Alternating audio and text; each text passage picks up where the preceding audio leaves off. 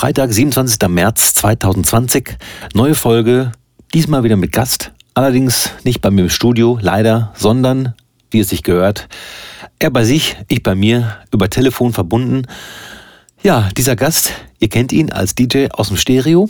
Ihr kennt ihn als umtriebenen Helfer des Stone Dance Festivals. Ihr kennt ihn natürlich auch mittlerweile als Boom Bap Beats Produzenten aus LP, aus Lippstadt und als Betriebsleitung des Residenzclub. Wer soll es sein? Äh, hier. Hallo, mein Name ist Marc Knaub und ihr hört den Bollinger Supersounds Podcast. Bollinger Supersounds. Yeah, ladies and gentlemen. Bollinger Supersounds. Bollinger Supersounds. For the love of house. Do you feel it? Let's the house. Schönen guten Tag. Ich hoffe, es geht euch gut. Mir geht's gut meiner Familie geht's gut. Also kein Grund, sich zu beschweren. Wetter ist auch ganz gut. Man kommt zurzeit viel rum. zu Fuß im Dorf, will ich mal so sagen. Wirklich viele schöne Stellen. Ja, aber immerhin sind da keine Menschen und das ist ja die Hauptsache. Ich bin ja ganz froh, dass ich mittlerweile bei Facebook oder auch bei Instagram in meiner Instagram Story oder wenn ich die Story sehe von anderen dass die Leute zu Hause bleiben oder auch sich an die anderen Regeln halten, also nur zu zweit raus und ja, kein Opa besuchen etc. Finde ich super. Ähm, vielleicht können wir da ein bisschen schneller aus dieser Misere heraus. Ich möchte auch gar nicht zu sehr philosophisch hier drumherum reden. Es gibt sehr viele Menschen, die sich gerade ja, berufen fühlen, bei Facebook geradezu ewig lange philosophische Pamphlete niederzuschreiben, äh, um dann irgendwie geteilt zu werden mit mega geilen positiven Sprüchen und ja, so Motivationsschüben, ähm, ist nicht mein Ding. Ich finde es eine tolle Sache für Menschen, die das brauchen und die sich dadurch äh, Kraft, ja, oder darüber Kraft herausziehen können. Äh, Glückwunsch. Ich muss mich selbst motivieren. Die Leute, die mich so ein bisschen kennen, wissen, ich mache das eher über alberne Memes und ein paar blöde Sprüche. Ist halt mein Ding. Kann ich aber auch verstehen, wenn man das zurzeit nicht ertragen kann. Äh, sorry. So bin ich halt. Der Ditze, der Bohlinger, der Dietrich. Für euch auch gern Daniel. ja, was man ertragen kann, ist gute Musik. Und Spotify meinte wohl, dass der Dilby Remix von Brian Bollinger, Kennedy, It's True dass es gute Musik ist und dass das auf die House is a Feeling Playlist muss von Spotify offiziell. Super geil für uns, 196.000 äh, Follower.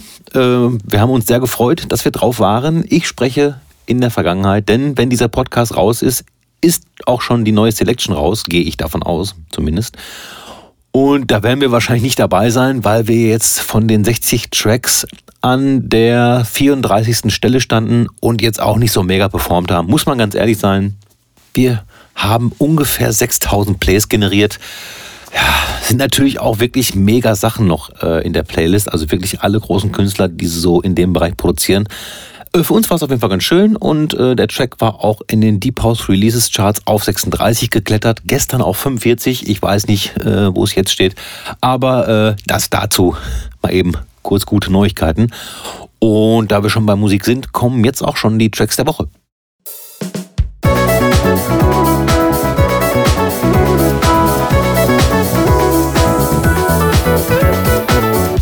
Ja, ich habe das Gefühl, jedes Mal, wenn Joey Chicago einen neuen Track rausbringt, ist es bei mir der Track der Woche.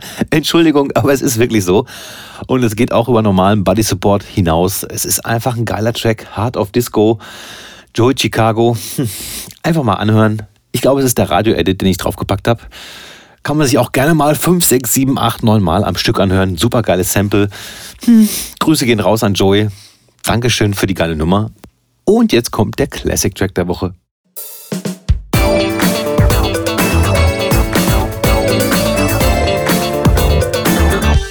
Habe ja letzte Woche schon erklärt, wie ich mir ab sofort die Classic Tracks der Woche heraussuche, und zwar indem ich an mein Plattenregal gehe.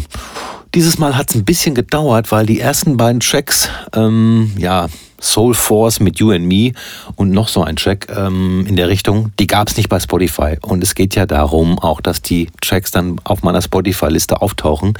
Daher habe ich noch ein bisschen weiter geguckt und dann bin ich auf Junior Jack gekommen mit See You Dancing. Hatte ich total vergessen, die Nummer. Ja, wunderschönes Sample. Ich habe mal für euch nachgeschaut. Und zwar war das Gray and Hanks mit Dancing von 1978.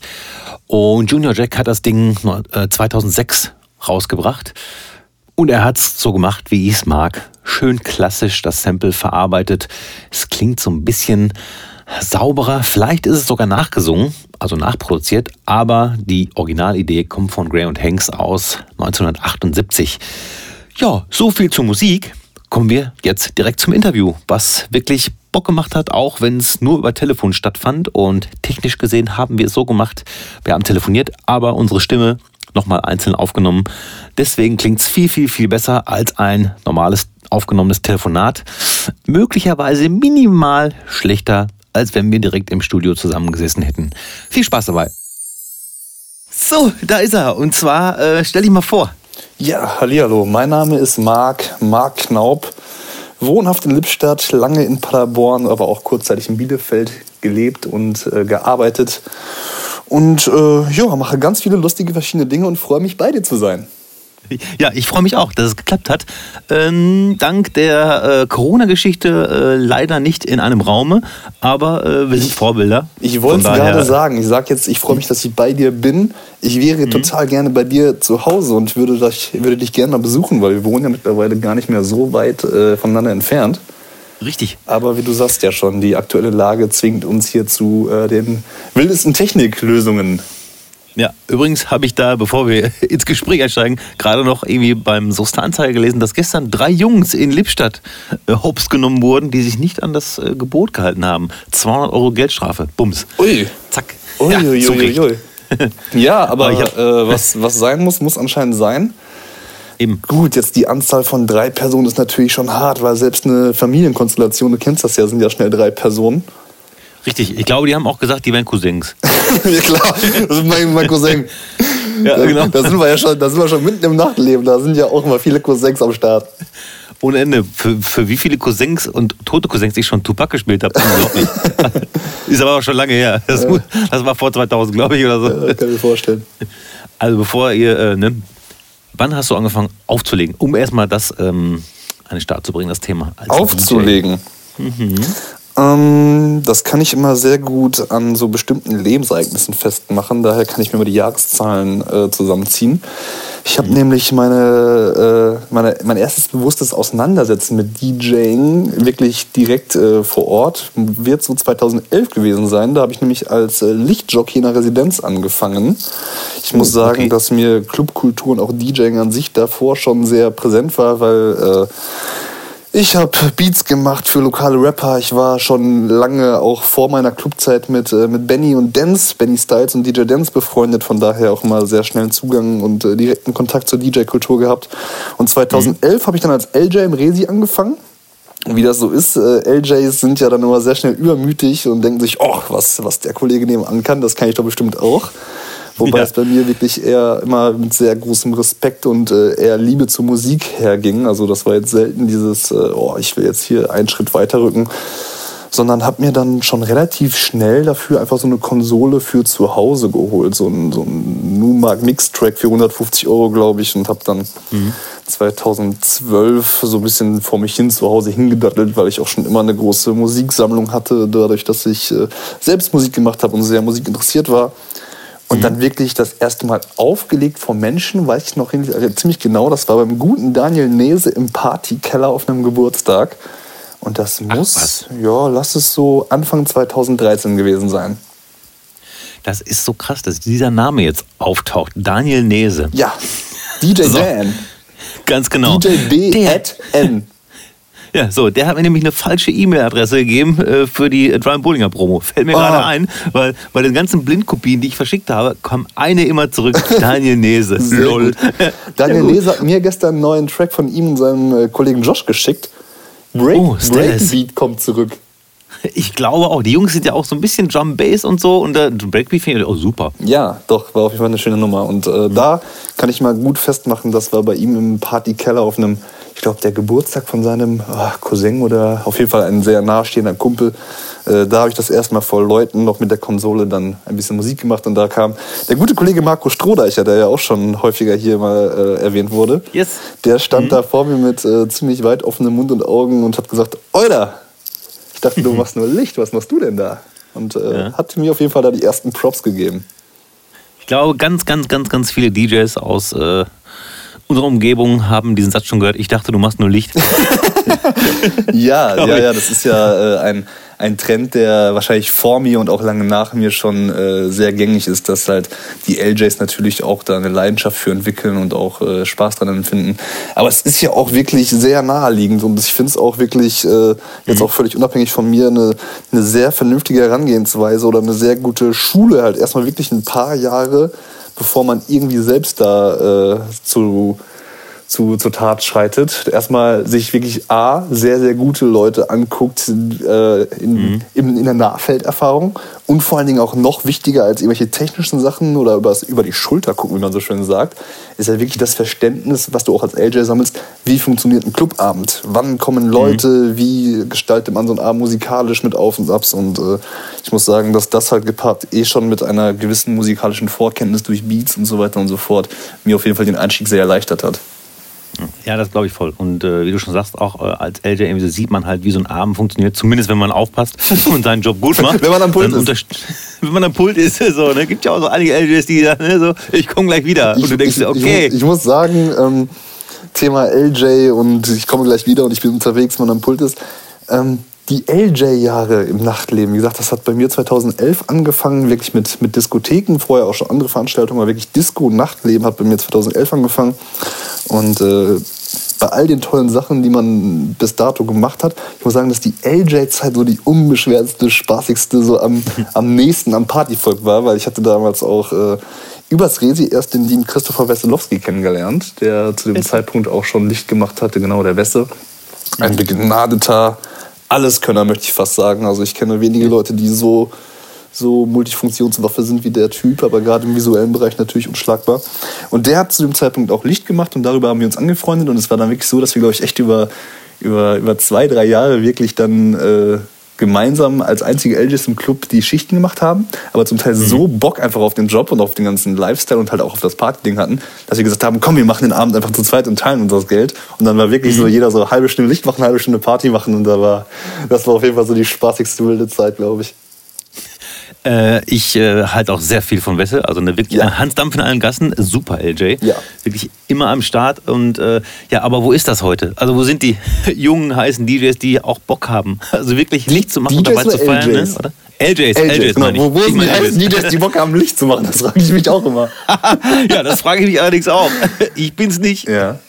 Nein, wir haben jetzt, äh, ich, ich greife mal vorweg, ich bin ja ein bisschen im, im Resi involviert. Äh, da mhm. haben wir aktuell ein LG-Team, mit dem ich sehr happy bin. Viele prima, erstmal nette Charaktere. Ich sag mal, das Leuchten an sich ist natürlich äh, so ein gewisses Taktgefühl und äh, Musikempfinden sollte man haben. Aber ich finde auch, mhm. Auch ganz wichtig, egal in welcher Position ich bin, ob ich als, als Betriebsleiter oder als DJ oder selbst als LJ irgendwo bin, ich finde, dass man irgendwie auch ein angenehmer Charakter ist und dass da auch drei Leute am Pult stehen, drei oder zwei oder vier oder wie viel auch immer, die auch gemeinsam einen guten Abend haben. Das ist fast genauso wichtig wie, äh, ob jetzt blau oder rot ist oder hell oder dunkel. Weil man sollte ja schon irgendwie im Optimalfall da gemeinsam äh, Spaß ausstrahlen und im besten Fall auch Spaß haben. Ja, das stimmt. Äh, aber ausstrahlen ist wichtiger. Erstmal, äh, bevor wir halt, äh, wie du schon sagst, weil du bist ja auch noch ein bisschen in der Resi äh, anders verhaftet, ja. äh, nicht mal als DJ. Aber äh, bevor wir das irgendwie unter den Tisch fallen lassen, du hast kurz erwähnt, dass du vorher produziert hast. Und ja. das machst du ja im Moment gerade auch wieder. so, wann hast du angefangen zu produzieren? Beats. Auch das kann ich mit einem, einem Lebensereignis sehr, gut, sehr gut festmachen. Das muss so 2000 ja, jetzt sind wir nämlich zwei, 2002 oder 2003 gewesen sein. Auf jeden Fall war es, mhm. die, war es Sommerferien, es war brutal heiß und ich hatte eine, eine Operation. Ich hatte nämlich, äh, mir wurden auf einen Schlag alle Weisheitszähne entfernt. Uff. Und zwar äh, direkt per Vollnarkose, was mir auch ganz lieb ist, weil es ist für mich ein absoluter mhm. Horror, diese Vorstellung. Also ich habe gar keinen Stress mit dem Zahnarzt, überhaupt nicht. Aber die Vorstellung, dass bei meinem Bewusstsein irgendwas aus meinem Kopf rausgerissen wird, oh je, oh je, oh je. Ja. Da war mir im, im, im, im, zarten Kindesalter das sehr lieb, dass damals diese Option war, komm, alle vier und dann direkt Vollnarkose. Ja, und dann saß du halt wirklich erstmal zwei, drei Wochen mit dicken Backen zu Hause in den Ferien, hat nichts zu tun und äh, war zu dem Zeitpunkt schon sehr, sehr, sehr Hip-Hop begeistert. Ja, schon voll drin, total. Also 2000, wenn wir von 2, 3 ausgehen, da war ich schon komplett richtig Hip-Hop-Kind und äh, natürlich auch in den diversen Foren angemeldet. Das war ja noch die Zeit, da, die, die Anfangszeit des Internets oder zumindest für mich die Anfangszeit, da waren ja Foren noch ein Ding. Ich glaube, das kennen viele jüngere Hörer gar nicht mehr, die auf Social Media sind. Aber Foren nee, MC-Forum und so. Genau, MC-Forum, hm. Rap.de, Rap Hip-Hop.de. Und es gab da entsprechend, ich glaube, es war hiphop.de, gab es da richtig so einen schönen Artikel, so hier jetzt mit Cool Edit, liebe Leute. Cool Edit 2.0, wer das noch kennt, ist richtig lange dabei. Nice. Oh ja. Und Fruity Loops äh, erklären wir euch, wie man Beats baut. Und da war dann richtig Step by Step. Hier ist ein Track, so wird gesampelt, jetzt in Fruity Loops Drums setzen und fertig. Also richtig so eine ganz kleine Anleitung zum Beats bauen. Und das habe ich mir dann in der Zeit drauf geschafft und äh, war für mich wirklich, äh, wie gesagt, da ich eh schon sehr, sehr großer Hip-Hop-Fan war, natürlich geil, dass man selbst endlich irgendwie was beitragen konnte, weil ähm, ich hatte auch zu der Zeit muss es ungefähr gewesen sein, als das äh, DJ Jazzy Jeff Magnificent Album rauskam.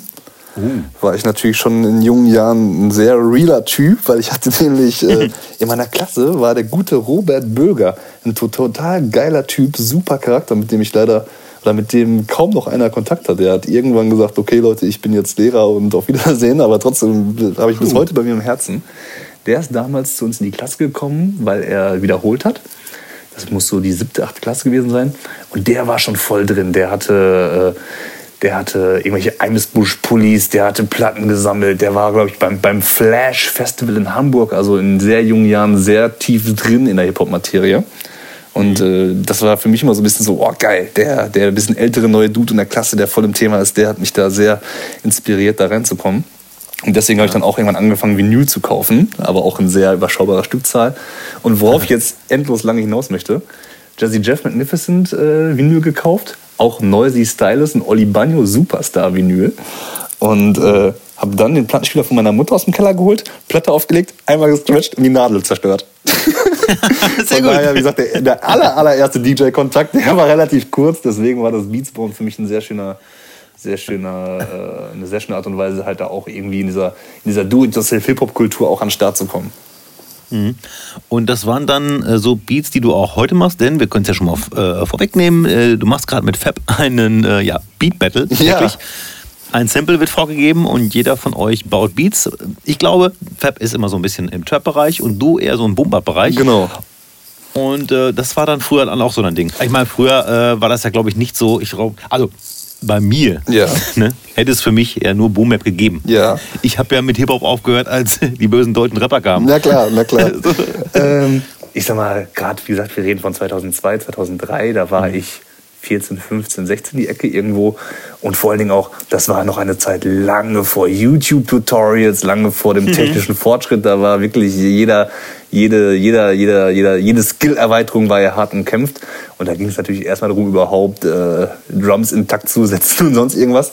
Aber dann ja. hat sich äh, auf jeden Fall sehr lange, worauf mich auch heute noch viele ansprechen. Mein guter Freund Maurice Kaiser, der die schöne Kicks Hall Sneaker Messe gemacht, äh, der hatte lange Zeit auch mal Beats vom jetzt Klingelton. Und das waren primär, glaube ich, so, äh, so Diplomats, Kanye West inspirierte Pitch Beats. Also schon Sample-basiert, aber dann halt ins unendlich hoch gepitcht und dann so epochale Drums drunter. Und das mhm. war sehr lange so mein Trademark-Sound, für den mich auch äh, zum Teil heute noch die Leute kennen, die damals schon mit mir irgendwie Kontakt hatten. Und jetzt aktuell ist es aber schon ein bisschen reduzierter, schon klassisch, samplebasiert nach wie vor, aber wie du schon sagst, wirklich Boom Bap, East Coast, eher so, ähm, ja, so 90er orientiert, weil das, was meine Inspiration damals waren, die Diplomats und die Heatmakers und Kanye West, das war damals voll das Ding, was mich abgeholt hat. Okay. Jetzt mhm. aktuell muss ich aber mal sagen, ich habe äh, die, die langen, langen Wochen, die, die Zeit vor der Corona-Krise, weißt du noch, die Zeit vor der Corona-Krise? Kann mich kaum erinnern. Ja, da habe ich äh, auf einmal wieder meine, meine Liebe zu 90er-Rap entdeckt, weil durch DJ im Club da sein ist man ja mal sehr konfrontiert mit neuer Musik und äh, ich bin auch sehr begeistert dafür. Also ich mag den ganzen neuen Sound, ich mag die neuen Deutschrap-Sachen, ich mag den amerikanischen Trap, also ich bin da voll drin. Mhm. Und habe dann aber irgendwie, äh, dadurch, dass ich jetzt in Lippstadt wohne, jeden Tag immer so 60, 70 Minuten zum Autofahren und jetzt, ich habe endlich Spotify. Oh. Und für mich war der entscheidende Moment, als endlich Jay-Z bei Spotify war. Und da habe ich dann so hart das Reasonable Doubt Album wieder gehört. Das ist ja so unglaublich okay. gut. Und äh, mhm. äh, meine absolute, mein Blueprint für die Beats, die ich machen möchte, sind, äh, ist so Dead Presidents 2. Weißt du, so ein, einfach ein schönes Sample, ein schönes Sample, dann richtig brutale Drums, weißt du, eine Snare, die richtig nach Mülltonne klingt. Mhm. Und im besten Fall dann noch irgendwie so ein geiles Vocal-Sample da drauf. Das ist so ein bisschen der Film, den ich gerade sehr mag. Ich äh, habe das übrigens gesehen. Es, es, gibt ja nicht viele Menschen, die äh, Spotify über, äh, ich sag mal, über den Rechner hören. Also ich hab's, äh, hab's hier halt zu Hause im Studio auf dem iMac. Ja. Und dann sieht man rechts halt, was die Freunde hören. Da ja. habe ich halt so gedacht, oh guck mal, Mark Pum Jay-Z. Ach was? Oh je, das wird einem ja. angezeigt? Ja, das, oh, ist wow, das wusste ich gar nicht, okay. Das, das, ist aber schon wirklich, also das ist schon ein paar Monate her, als ich das gesehen habe. Ja, ja. Äh, mit der sie und ähm, also als Tipp, du kannst halt oben rechts sagen äh, Private Session oder du kannst dich halt irgendwie von allen Menschen entfreunden oder ich, irgendwie ich, äh, entfollowen oder so. Ich, ich schäme mich ja eigentlich für gar nichts. Ich fand einfach nur sehr interessant, dass es diese Funktion gibt so. Und äh, ja, wie gesagt, da war Reasonable Doubt höre ich nach wie vor sehr gerne. Matic ist für mich auch eines der All-Time Ever Classics. So, das höre ich auch nach wie vor sehr gerne. Und vor allen Dingen so in so in so düsteren Herbsttagen durch den Regen fahren, dann mit Matic hören. Wahnsinn. Ja. Oh ja. Ja, und die Beat Challenge hat sich eigentlich sehr lustig entwickelt dadurch, dass ich halt, also jetzt, wir, wir haben gerade so geredet, als wenn ich jetzt seit 2002 Beats baue und jetzt aktuell halt ein Beatchat mache. nee, also Nein.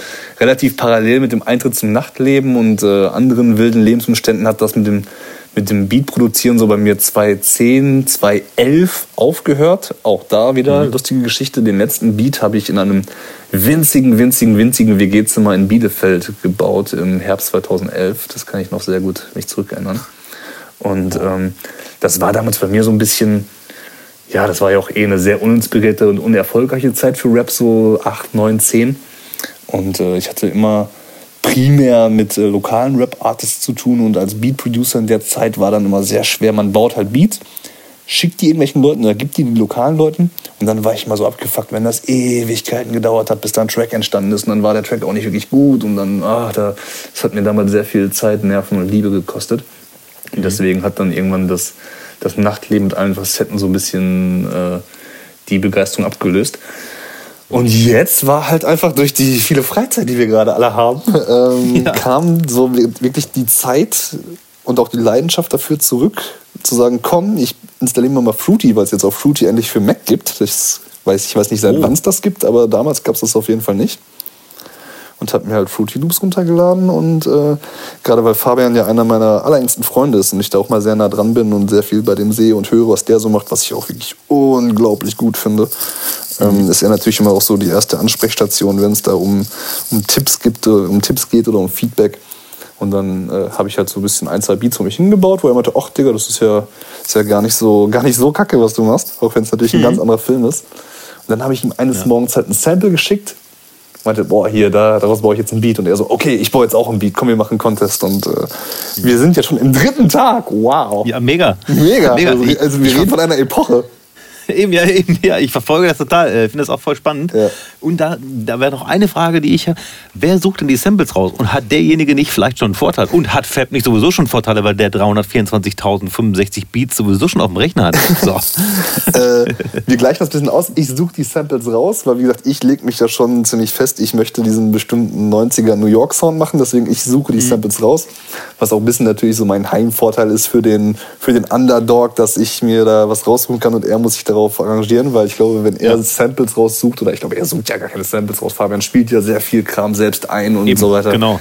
Äh, dass er da quasi er das aus Spaß und der Freude mitmacht und für den gemeinsamen, für den gemeinsamen Drive. Ich will ihm da auch nicht zu viel, äh, zu viel Zeit äh, rauben mit diesem Projekt. Das ist ja, der gute Mann verdient ja sein Geld damit.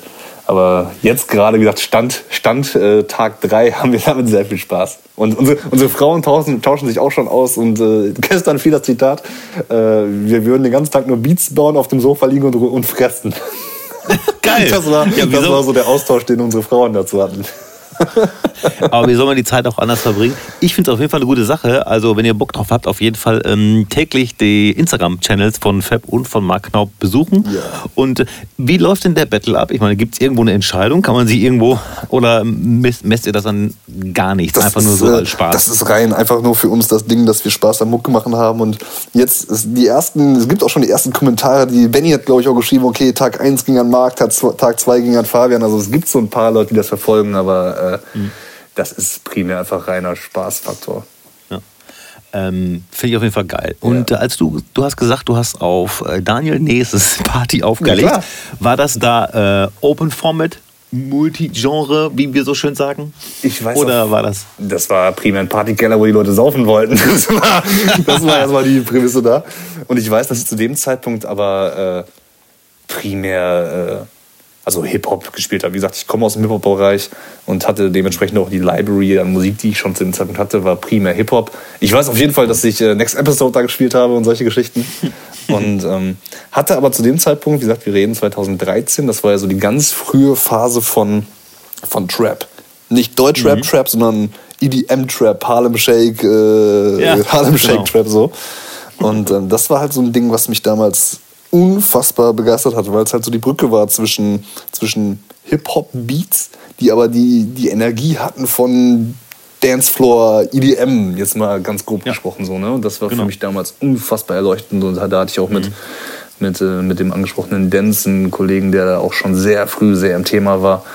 Und äh, habe dann oh. noch bevor ich überhaupt aufgelegt habe, glaube ich, habe ich mir halt auch schon dann parallel auch diese Trap-Sachen irgendwie runtergeladen, hatte so eine Sammlung und ähm, habe mich halt prima einfach mit Dance ausgetauscht und Musik hin und her geschickt. Und äh, irgendwann meinte dann Dance so, ey, cool, hast du Bock irgendwie halt mal mit mir aufzulegen?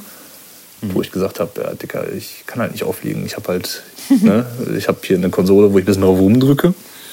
Und äh, mehr mache ich auch nicht. Wo er sagt, ja, du hast drei Monate Zeit, mach, mach hier, üb an der Konsole und dann geht's los. Und habe dann wirklich da äh, unter, unter akribischer Anleitung, wobei das ist ja der falsche Ausdruck, aber äh, nein, Dance ist ja wirklich ein, ein, ein, sehr, ein sehr engagierter DJ und auch Lehrer und jemand, der auch überhaupt immer sehr darauf bedacht ist, quasi seine, seine Knowledge und seine Skills weiterzugeben, der ja wirklich äh, mhm. äh, für die Sache unfassbar brennt wie kaum jemand. Hab dann da quasi tagtäglich vor mich hingeübt und dann äh, immer Sachen gezeigt und Mixtapes gemacht, wo er gesagt hat, ey, alles geil, cool, du spielst mit mir im Stereo eine Party. Ja, und dann war der große Tag, das war dann auch schon 2014, Anfang 2014, da stand ich mit Dance im Stereo, in, im kleinen Club damals, haben so lustig vor uns hin und her gespielt. Und dann, ich hatte natürlich ein Set vorbereitet, ne, auf damit geht alles klar. Und mhm. äh, dann fange ich das Set an mit meiner Konsole damals und ich glaube, nach dem ersten Track, weil die Vibration, wenn man im, im Stereo generell, die Anlage ist ja sehr, sehr äh, voluminös, Shoutout an Laurin. Und yes. wenn man dann auch noch mit Dan zusammenspielt, der ja auch immer ein Freund der etwas äh, stärkeren Lautstärke ist, war ja, die Vibration überall. am Puls so unfassbar krass. dass, das ist nun mal eine Theorie, dass die Vibration und der Bass am DJ-Pult die Elektronik in meiner Konsole zerschossen hat. Also ich fange mit meinem Set an, boom, nach dem ersten Track aus. Also die Konsole einfach zack, bumm, Strom weg, gar nichts. Und dann war ich natürlich oh, gebumst. Und musste dann on the fly, habe ich dann das erste Mal vor Leuten mit Plattenspieler aufgelegt, halt mit Dance-Set und Rechner und so weiter und so fort und mit Dance Library. Library. Library. Library.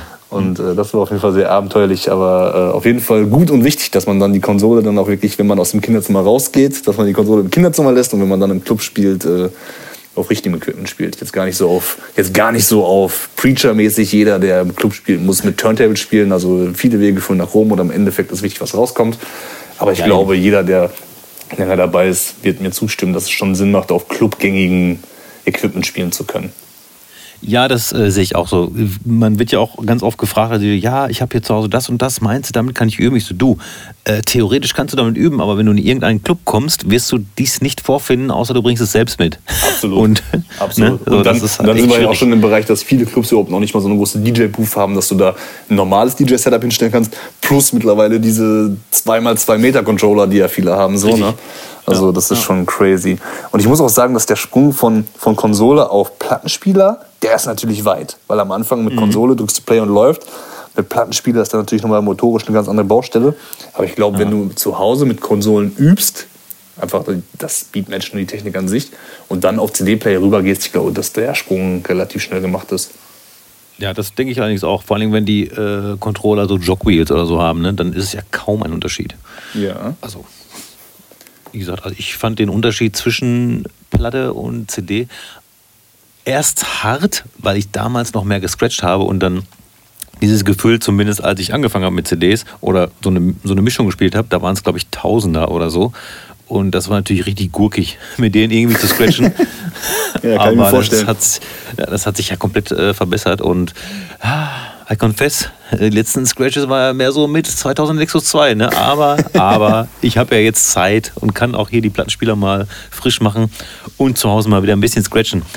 Äh, ja, ich ja, bin gespannt. Lange. Wird da was von dir kommen? Ja klar, ja klar, natürlich, ja. aber alle machen was. Ja. Alle machen was. Ich mache auch irgendwann irgendwas. Ich weiß noch nie was. Ja, der Streaming-Markt halt ist gerade ziemlich überflutet, habe ich das Gefühl.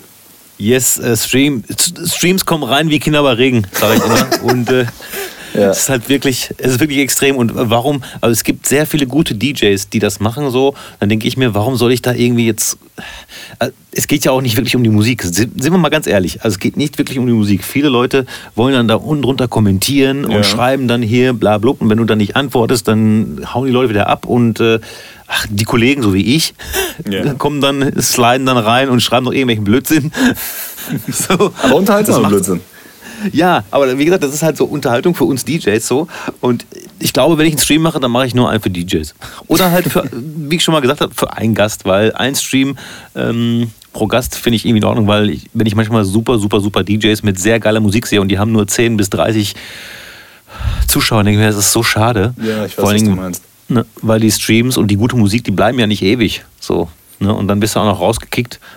Aber ich sag dir ganz ehrlich, ich sag mal, gerade für dich, du bist ja noch viel, viel länger dabei als ich, aber worauf ich hinaus möchte, das DJing an sich, das Auflegen, die Musik, vermisst du es nicht schon so ein bisschen, jetzt schon?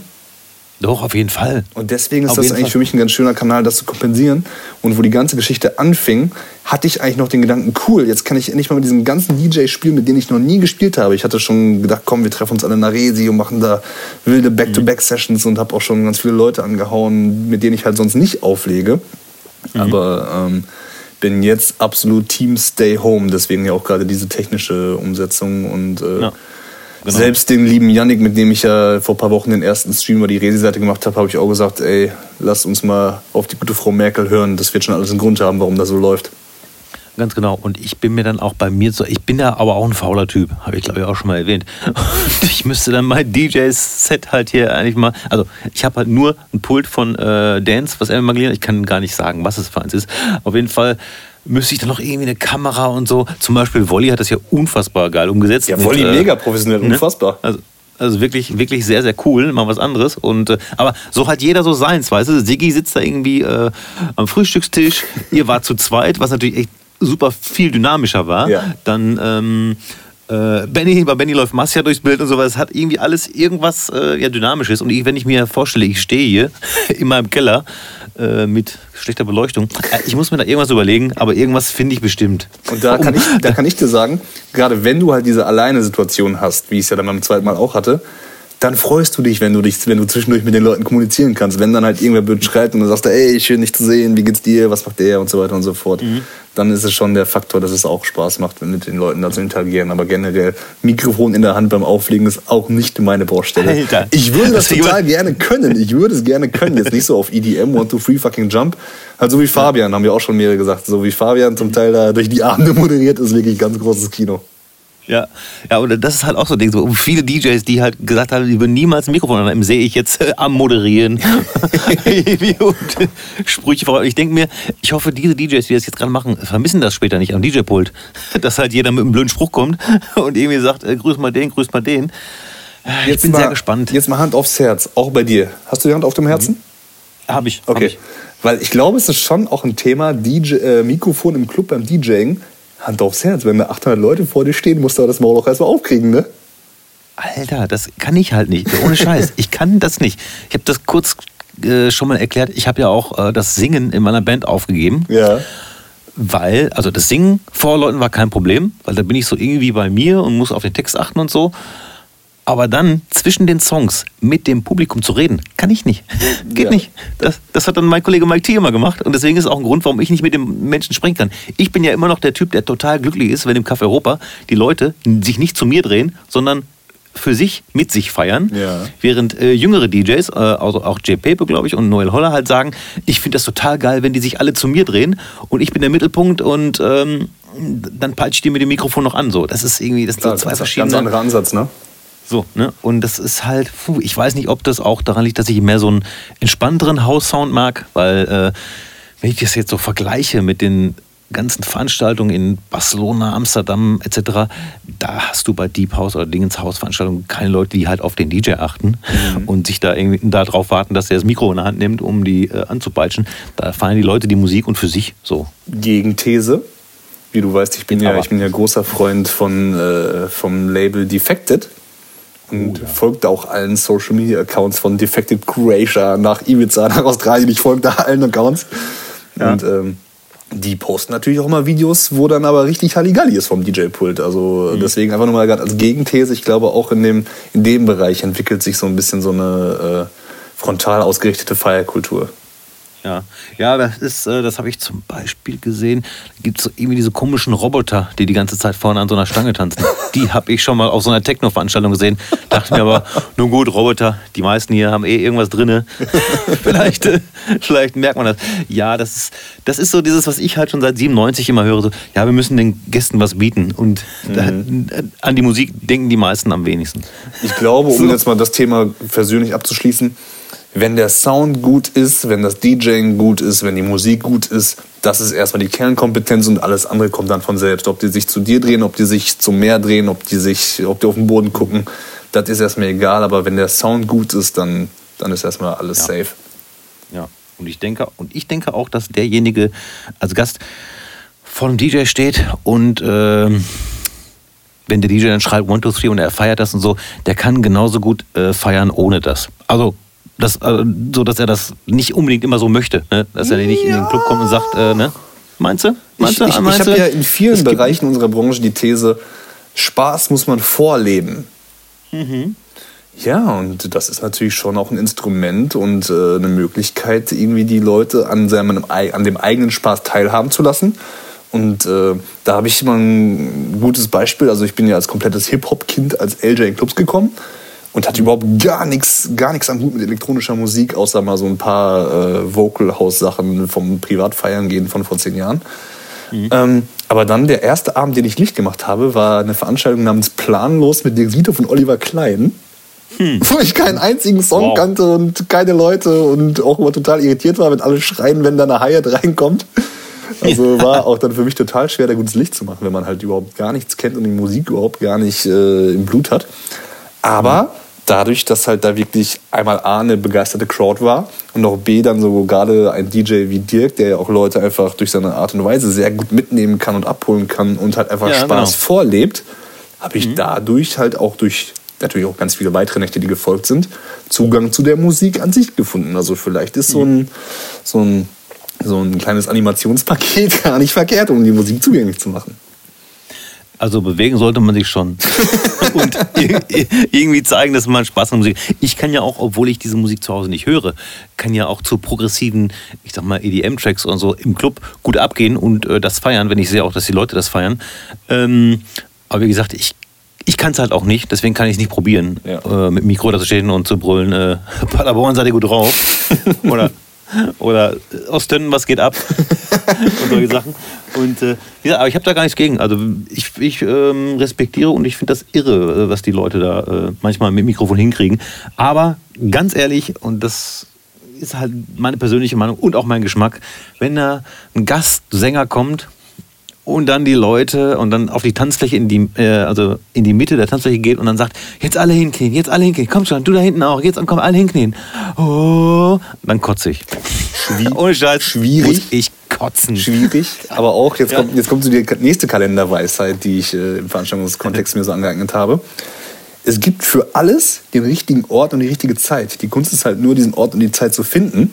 Ja. Und gerade bei dem Beispiel, wenn ein DJ mit dem Mikrofon in die Crowd geht und da Aerobic-Übungen Aerobic macht, äh, mhm. Shoutout an der Stelle an Dario Rodriguez. Jetzt gar nicht blöd gemeint, dass Dario Aerobic-Übungen macht, aber Dario geht bei der Fucking Jump, die ja eine Veranstaltung ist in Resi, die äh, sehr gut läuft und die auch mir auch sehr am Herzen liegt und die sehr viel Spaß macht, da ist halt ein Charakter wie Dario unbezahlbar, weil der geht mit dem Mikrofon in die Crowd, macht den Moshpit auf und dreht mit den Leuten durch. Und wie gesagt, und dann gerade in so einem Basshouse EDM Eskalationskontext ist das einfach so nice. Du bringst die ganze Party, das ganze Event auf ein neues Level so.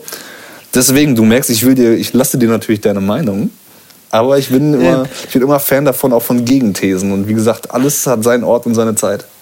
Ja, wir haben uns da auch falsch verstanden. Ich meinte halt wirklich einen Sänger. Also eine, Ach so. ein, ein zugebuchter Sänger oder die, in diesem Fall eine Sängerin, ja. die halt dann versucht, ähm, ja, sowas zu machen, obwohl man merkt, das ist nicht ihr Metier. Also singen könnte sie theoretisch besser als animieren. Ja. Und dann versucht sie nach irgendeinem Break bei irgendeinem Song dann noch döp, döp, döp, döp, döp, döp. Und dann stehst du hinterm DJ-Pult und denkst boah, bitte nicht. Und da, wie du schon sagst, ähm, falscher Zeitpunkt, falscher Ort, Schützenhalle, äh, Remlinghausen, da geht das. Wahrscheinlich. Da mache ich das sogar, aber ohne Mikrofon. ja. So, du hast aber dann äh, nicht nur als DJ, sondern auch ähm, anders angefangen, in der Residenz zu arbeiten. Und was ist dein Job dort? Ich bin Stand jetzt äh, festangestellter Betriebsleiter. Stand, stand jetzt. Stand, und diese, stand Polit jetzt. diese Politikerlaberei soll auch gar nicht ja. heißen, dass wenn irgendwas im Busch ist oder irgendwelche äh, Unsicherheiten in dieser Branche Sehr stattfinden. Gut. 26. März, Ortszeit. Nein, äh, Shoutout an äh, Ivo Mirko an der Stelle. Mhm, ja. Nein, aber ich bin äh, seit 2017 festangestellter Betriebsleiter bei 2P Media und äh, bin da auch primär in der Residenz in Paderborn zuständig und habe da 2015 die Ausbildung gemacht zum Veranstaltungskaufmann. Wie schon so einige Gäste bei dir. Allerdings, das. Ähm und du bist jetzt aber der Erste, den ich frage, denn das ist auch eine äh, Frage, die habe ich mir sogar extra aufgeschrieben. Hm. Ähm, würdest du das, wenn du gewusst hättest, dass diese Krise kommt, hättest du es genauso gemacht? Oder hättest du irgendwas anderes gemacht? Ja, das ist jetzt eine, eine Frage, die, äh, die auf, ein, auf eine sehr eindeutige Antwort abzielt. Aber äh, ähm, boah, jetzt muss ich mal kurz drüber nachdenken, bevor ich jetzt einfach losplapper. Wie gesagt, auch gar nicht, dass äh, jetzt irgendwelche Sachen im Hintergrund passieren. Nein, generell jetzt für die Veranstaltungs Veranstaltungsbranche an sich und auch gerade für die Clubwelt ist das natürlich ein absolutes Worst-Case-Szenario gerade. Ja. Und natürlich ja. könnte ich sagen, Menschenskind wäre ich mal bei den, bei den Stadtwerken geblieben, wo ich 2009 eine Ausbildung zum Industriekaufmann gewesen wäre. Da hätte ich jetzt keinen Stress. Mhm. Also ähm, deswegen, also wenn man es jetzt rational sagen möchte, wäre natürlich jetzt eine, ein anderer Beruf wahrscheinlich gerade sicherer. Aber nee, ja. also, ja. also man ist da halt wirklich generell in dieser Branche, egal ob jetzt Corona ist oder nicht, man ist da primär aus, aus der Leidenschaft, aus der Freude an der Tätigkeit und einfach an dem, was da passiert. Und ähm, von ja. daher, sag nochmal die Frage, ich eier gerade so ein bisschen vor mich hin. Wie war mal die Frage konkret? Ja, wenn du das äh, vor ja, 15 Jahren oder vor 10 Jahren so gewusst hättest, dass es mal irgendwann zu so einer Krise kommt, äh, für, der, für die wirklich niemand etwas kann, also zumindest in unserem Bereich, äh, ob du dich genau dafür entschieden hättest. Also auch genau. diese Mischung, ne? Weil, ne? Und, und jetzt kommt nach gerade einer, nach, nach einer kurzen Sequenz des unsicheren Rumgeeierns, äh, Rumgeeierns, kommt, äh, ja, ich würde es auf jeden Fall machen, weil, okay, jetzt haben wir gerade einfach eine schwierige Situation, aber ich habe die letzten zehn Jahre so unendlich viele geile, schöne Sachen gemacht und gute Momente gehabt und tolle Leute kennengelernt und äh, da werden wir diese kleine Krise jetzt auch schon überstehen. Das sehe ich nämlich auch so. Äh, ich, äh, ich habe noch nie mal eine Ausbildung, also ich könnte auch gar nichts anderes. A.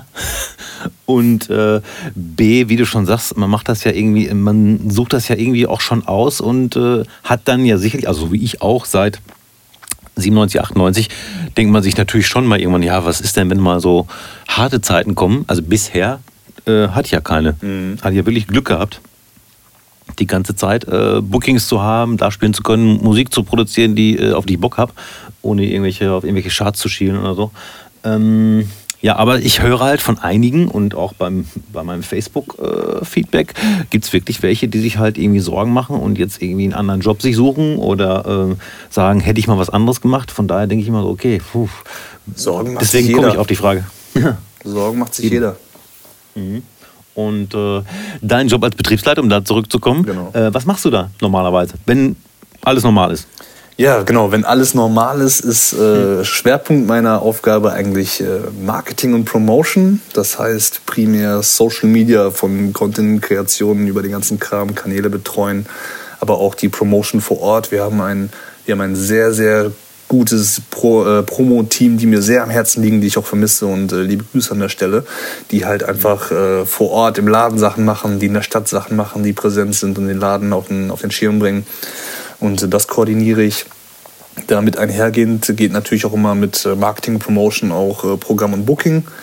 Da kann ich auch nur wieder ein bisschen Input geben. Das ist so primär die Baustelle von Dirk, der mir auch jeden Tag gegenüber sitzt im Büro und äh, der geilste Typ der Welt ist und mit dem es sehr viel Spaß macht zu arbeiten und einfach durch seine, durch seine Art und Weise, wie er als Person ist, aber auch durch seine langjährige Erfahrung da immer noch sehr, sehr guten Input reinbringt. Also gerade Programm, Booking, Marketing, machen wir eigentlich Hand in Hand. Klar, prinzipiell bei ihm steht Booking und Programm, bei mir steht Marketing und Promotion, aber das sind ja zwei Bereiche, die sehr Hand in Hand gehen. Und deswegen sitzen wir uns da auch immer gegenüber und äh, sind da stets in der Kommunikation. Und ich freue mich, dass, äh, dass ich da so einen kompetenten, geilen Typen mir gegenüber sitzen habe, der mir immer guten Input gibt.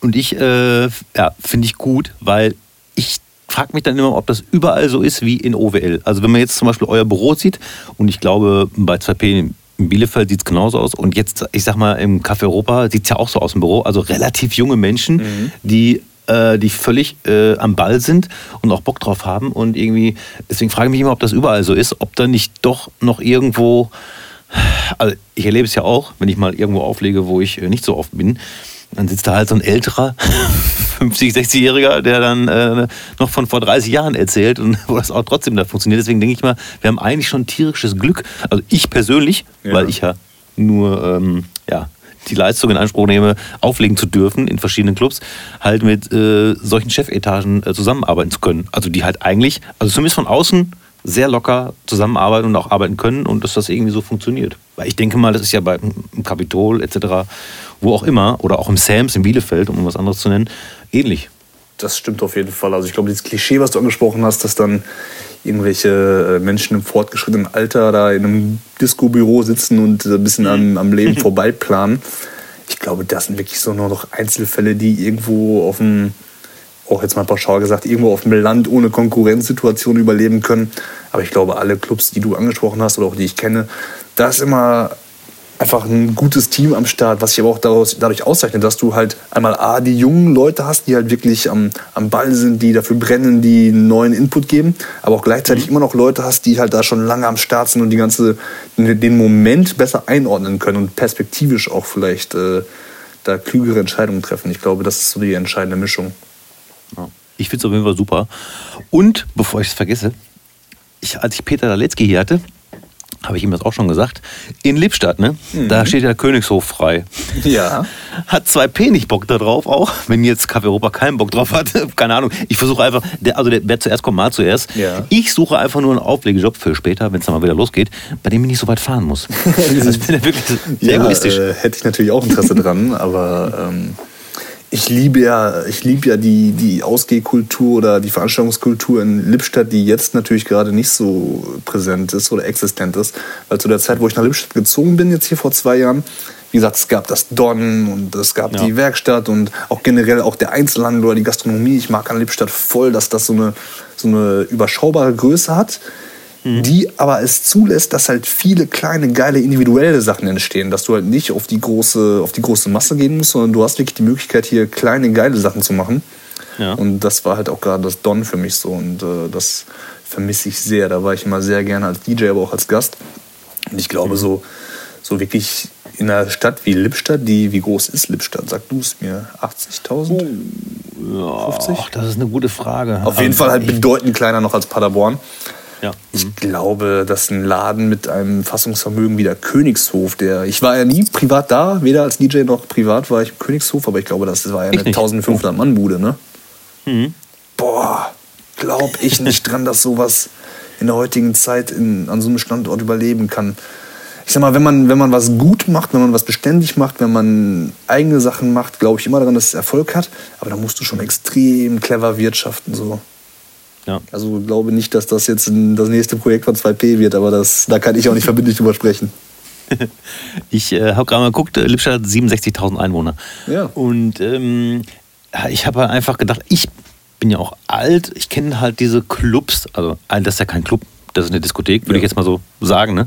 von der äh, Definition her.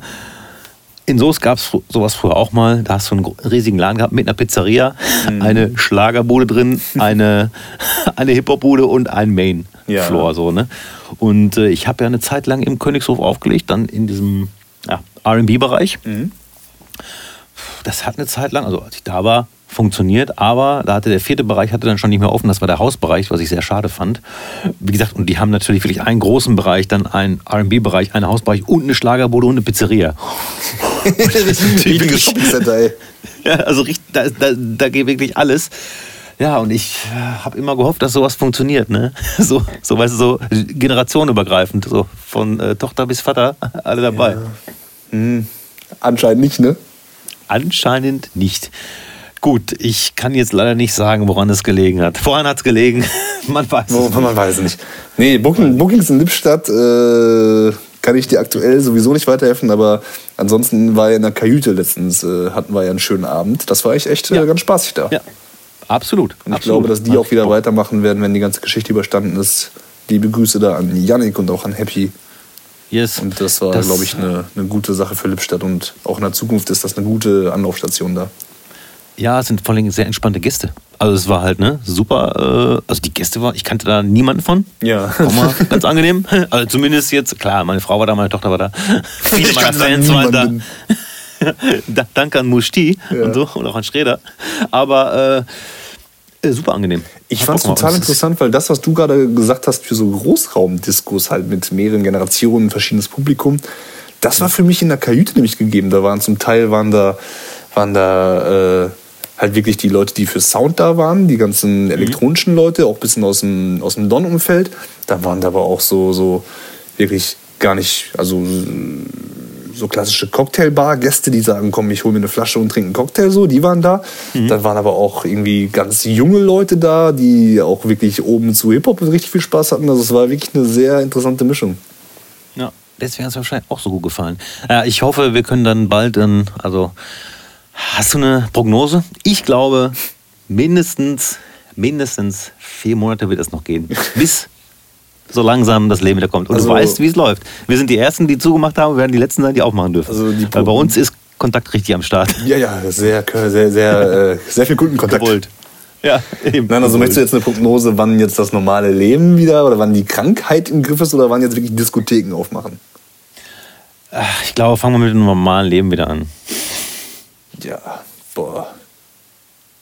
Jetzt, jetzt hast du mich erwischt. Wir sind natürlich jetzt alle, ich glaube, niemand auf dieser Welt kann gerade seriös dieses, äh, dieses Problem einschätzen oder irgendwelche Lösungen prognostizieren.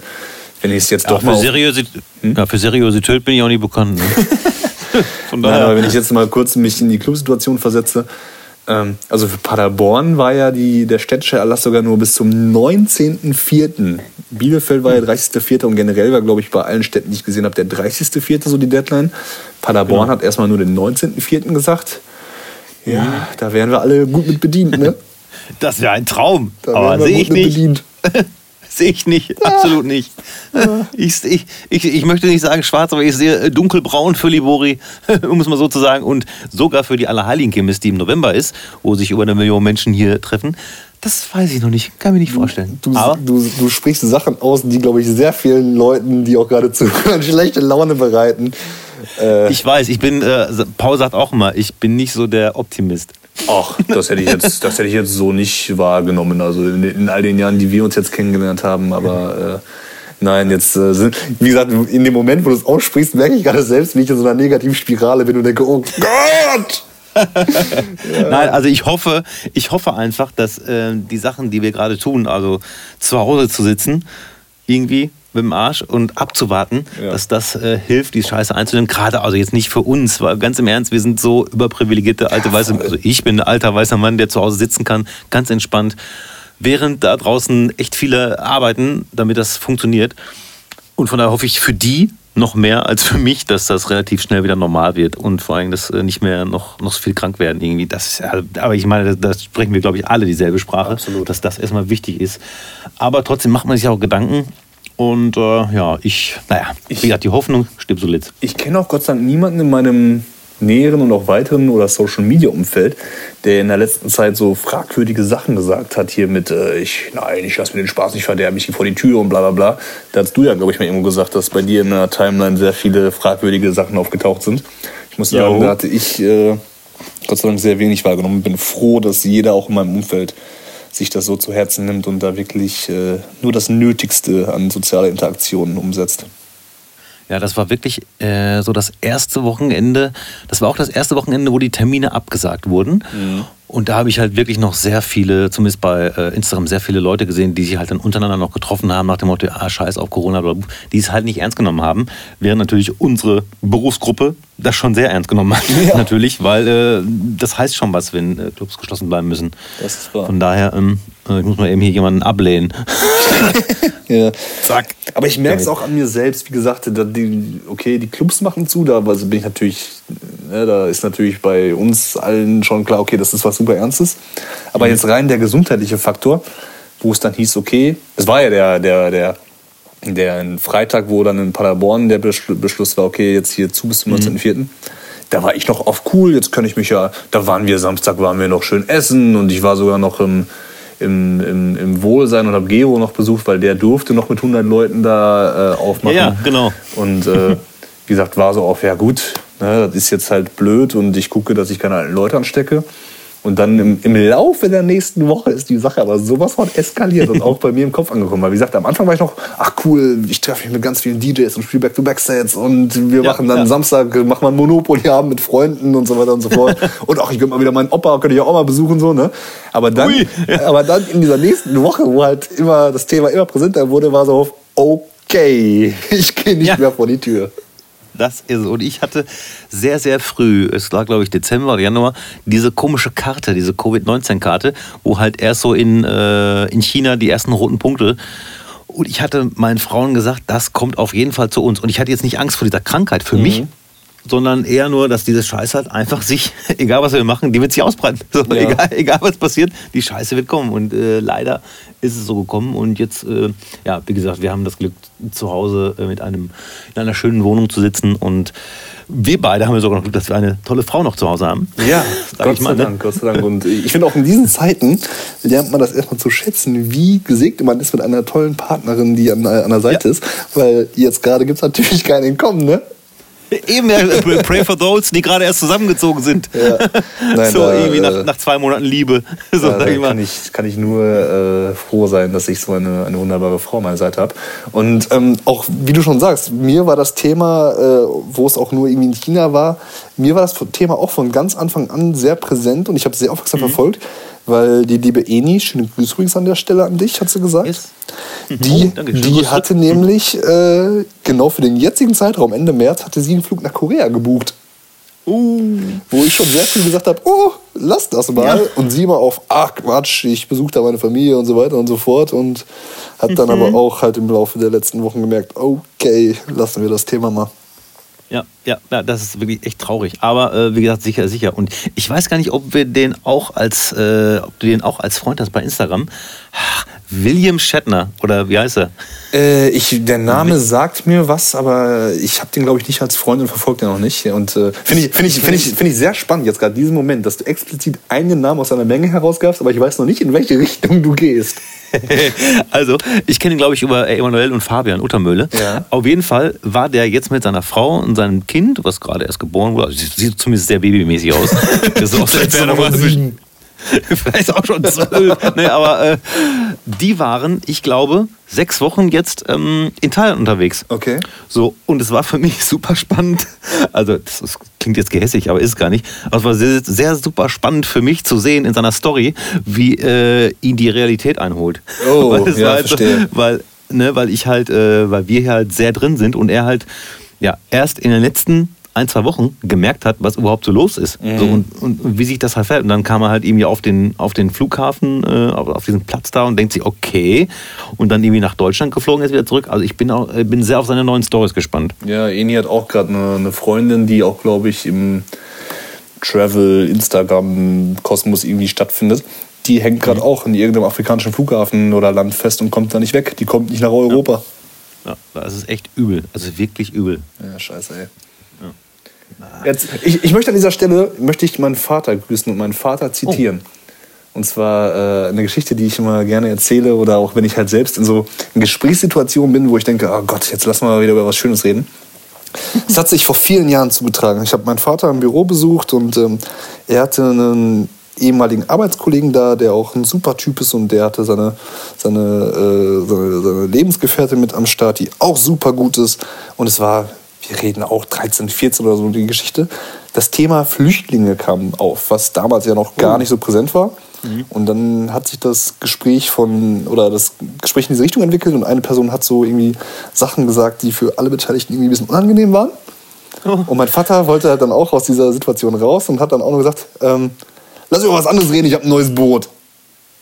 Und das, Ach, ist, das ist seitdem für mich was so der, der, der den Satz habe ich adaptiert und benutze ihn immer, wenn ich sagen möchte, jetzt, jetzt lass über was anderes reden, lass über was anderes reden, ich habe ein neues Boot. Das klingt gut, ein neues Boot. ja, schön wär's, ne? Ja, eben, schön wär's.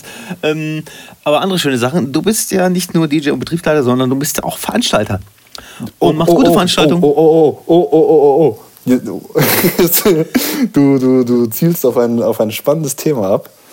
Ähm, wo, wo ich vielleicht was korrigieren muss, aber äh, sprich dich erstmal aus.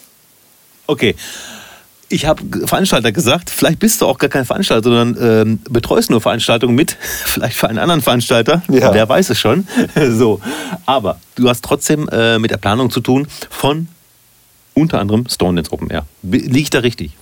Da liegst du insofern richtig, dass ich ähm, auch da zusammen mit Dirk äh, beim Stone Dance Open Air, was ein schönes Festival in Geseke ist, in Steinbruch seit mhm. 2014, dass ich da zusammen mit Dirk das, äh, das Marketing mache und alles, was auf der Bühne passiert, von, von Acts, von äh, Stage Manager und so weiter und so fort, dass ich da für den Veranstalter äh, tätig bin und quasi wir diese ganze, das Festival in der Konzeption, in der Marke, in der Werbung und wie es halt heute jetzt so präsent ist, dass wir da quasi äh, beratend, aber auch ausführend tätig sind. Aber äh, eben. Veranstalter also jetzt, ich bin da jetzt nicht der Veranstalter, dass ich sage, hier, ich miete den Steinbruch und stelle da für 100.000 Euro eine Bühne hin. Also der Veranstalter bin ich nicht, sondern das ist äh, ein, ein supergeiler Typ aus Geseke, der da seit vielen, vielen Jahren schon Veranstaltungen macht, von, von Schlagerkonzerten über Weinmärkte, über Konzerte, die auch in Geseke stattfinden. Und der hat damals den, den guten Dirk angesprochen, ob er ihm nicht da Inspiration geben kann für eine elektronische Veranstaltung. Und gemeinsam mit Dirk haben wir dann dieses äh, Konzept aufgestellt. Mhm. Ja, auf jeden Fall wäre das Stone Open Air ohne euch nicht das, was es ist. Das kann man auf jeden Fall so sagen, ja. So, und das ist halt, äh, jetzt nimm doch mal ein Lob an. Nein, auf jeden Fall, ich, ich finde es ich find's halt wirklich ein mega Festival, weil es halt eine mega Mischung ist. Und ich glaube, wir alle wissen, um so ein riesen Festival auf dem Dorf hinzubekommen, ja. Muss man äh, irgendwie gucken, dass man nicht total deep ist. Aber äh, um cool zu bleiben, äh, schafft ihr es halt. Äh, nicht dann, was weiß ich, so fünf, sechs ähm, alberne Acts dahin zu äh, basteln, wo mhm. jeder auf den ersten Blick sieht, zumindest jeder aus unserer Branche auf den ersten Blick sieht, okay, die wollen einfach nur Gäste dahin ziehen. Nein, also ihr schafft es echt immer, äh, eine krasse Mischung hinzubekommen. Danke. Und äh, Dry und Bollinger waren auch schon zweimal da. Wahnsinn. Ja. Das ist natürlich. und Bollinger auch alleine schon mal. Das war auch gut. Absolut, absolut. Also du kannst jetzt mal, äh, wenn du möchtest, ein paar von den vergangenen Acts sagen und natürlich äh, gerne ein paar von denen, die vielleicht noch folgen. Ja, also wir haben das ganze Ding angefangen 2014, nachdem uns der Kollege in Geseke angesprochen hat und haben da sehr unbedacht und äh, locker flockig erstmal gesagt, ja, hm, also elektronische Musik ist klar, gerade wenn Dirk da als Lokalpatriot da quasi so das Aushängeschild ist, ist ja klar, in welchem musikalischen Kontext das stattfindet. Aber wir waren uns damals schon sehr bewusst, okay, wir sind, wir sind, wie du schon ansprichst, auf dem Land. Wir mhm. arbeiten in eine sehr unbearbeitete Nische davor. Komm, wir fangen doch einfach mal an mit A, den Disco Boys, aber auch noch Juliet Sikora dabei. Ja. Und äh, hatten da wirklich auch im ersten Jahr 2014 schon wirklich äh, einen beachtlich schönen Tag und sehr viel Zuspruch bekommen und haben gemerkt, ach cool, das ist ja gar nicht so, wie man befürchtet hat, dass hier so also nichts gegen die Disco Boys, die auch wirklich zu dem Zeitpunkt und auch, glaube ich, bis heute wirklich sehr stabile Sets spielen und gut abliefern. Also das ist ja auch äh, in der Branche oder unter den coolen DJs irgendwie hier und da hört man ja mal manchmal oder werden die Disco Boys belächelt. Äh, mhm. Kann ich absolut nur sagen, dass die natürlich ein kommerzielles Hausset spielen, aber absolut äh, State of the Art damals waren. Ja. Ähm, haben aber vor allem gemerkt, dass halt, okay, krass, man muss hier gar nicht so äh, sich ländlich orientieren, was die Musik angeht, sondern können hier schon wirklich eine schöne elektronische Veranstaltung aufbauen. Hatten mhm. dann in den Folgejahren ähm, hatten Lexium K. Paul und Ante Perry 2015, hatten, hatten 2016 äh, Mogwai und äh, den lieben Flo von Kidball und auch äh, Mashup Germany noch dabei. 2017 haben wir dann äh, haben wir dann gesagt, komm, wir machen jetzt hier richtig kredibil, hatten Moon Boutica und Lexa. 2018 hatten wir äh, Tube und Berger und Format B. Ja, das war schon alles sehr, sehr spaßig. Und jetzt muss ich gerade überlegen, 2019 war ja dieses Jahr. 2019. Ah ja, klar, Aka Aka, äh, K-Paul nochmal. Robosonic, was mir ein riesen, riesen Anliegen war, das fand ich total mega oh, ja. gut. Also der hat mich mhm. äh, zutiefst beeindruckt und da war ich auch unglaublich happy, dass der A als DJ super gut funktioniert hat und auch B als Typ ein so geiler Typ ist, also mega. Und ja. äh, war mir auch persönlich ein Anliegen, weil Robosonic ja auch 2011, wo ich halt angefangen habe als LJ, als Hip-Hop-Kind im Elektro-Kosmos Licht zu machen, hat Robosonic ja damals schon diese ganzen geilen Edits gemacht von Worst Comes mhm. to Worst und äh, Next Episode und so weiter und so fort. Und der hat mir damals auch so elektronische Musik so ein bisschen näher gebracht und deswegen war es mir ein persönliches Anliegen, den mal da zu haben. War mega. Ja, und wie gesagt, wir haben da echt halt eine, eine sehr stabile Größenordnung für ein Eintagesfestival, was ich hier im Umkreis in der Größenordnung jetzt eher, ja, ich glaube, in der Größenordnung sind wir schon relativ alleinstehend. Korrigiere mich, oder? Also ich ja. habe natürlich das, Wab nee, ich natürlich das Wabelbeats auf dem Schirm, die auch immer ein mega Programm da haben und auch das ganze mhm. Festival total super charmant immer mhm. äh, gestalten und auch was, was da auch einfach mal sehr familiär und sehr, sehr sonnig und sehr schön ist. Aber ich glaube, mhm. die sind zahlenmäßig ein bisschen unter uns und haben auch, ein, ja, und, haben ja. auch glaube ich, ein was kostet das in Wapel Beats? 5 Euro oder so, ne? Ja, und das sind ja meist nur vier bis fünf Acts insgesamt und davon sind ja drei Local oder so, ja, oder vier. Stimmt. Also schon, das ist schon eine andere Geschichte bei euch. Also genau, also wir haben jetzt über die Jahre auch immer mehr versucht, halt äh, die Anzahl der Locals äh, geringer zu halten als die Anzahl der Acts. Das ist halt wirklich ein richtig, dass es sich halt wirklich neben, dass ich das Line-Up auf jeden Fall lesen kann neben anderen renommierten Festivals. Nichts gegen Locals. Genau. Ich, äh, nee, nee. Unendlich viele geile DJ-Kollegen aus der Gegend, die tollen Sound spielen und äh, die ich auch immer wieder gerne da haben möchte oder haben werde oder wie auch immer.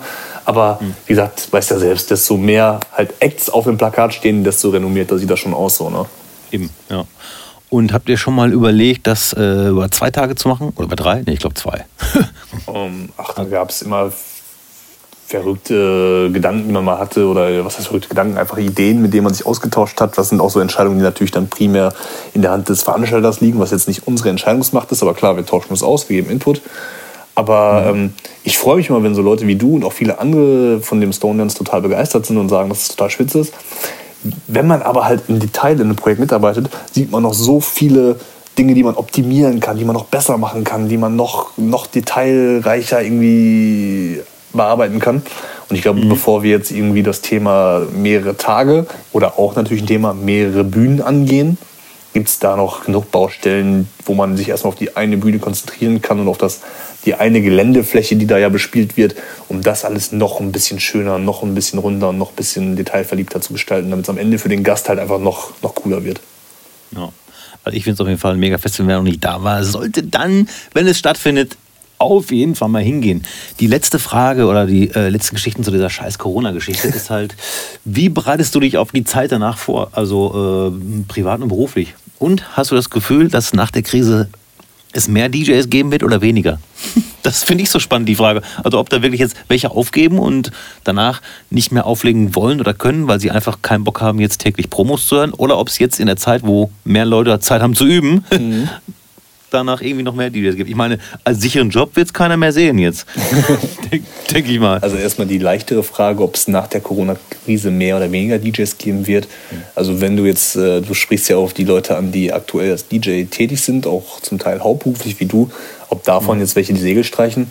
Ähm, wie gesagt, mal schauen, wie lange das ganze Drama geht und auch mal von Charakter zu Charakter unterschiedlich, wie sich jemand wie aufgestellt hat, wie er sonst so Geld generieren kann. Aber worauf ich hinaus möchte, und jetzt kommt voll der pathetische Satz, und auch der, Ver, der, der Vermessen ist jemand, der wie ich noch relativ jung dabei ist, seit, 13, seit 2013, 14.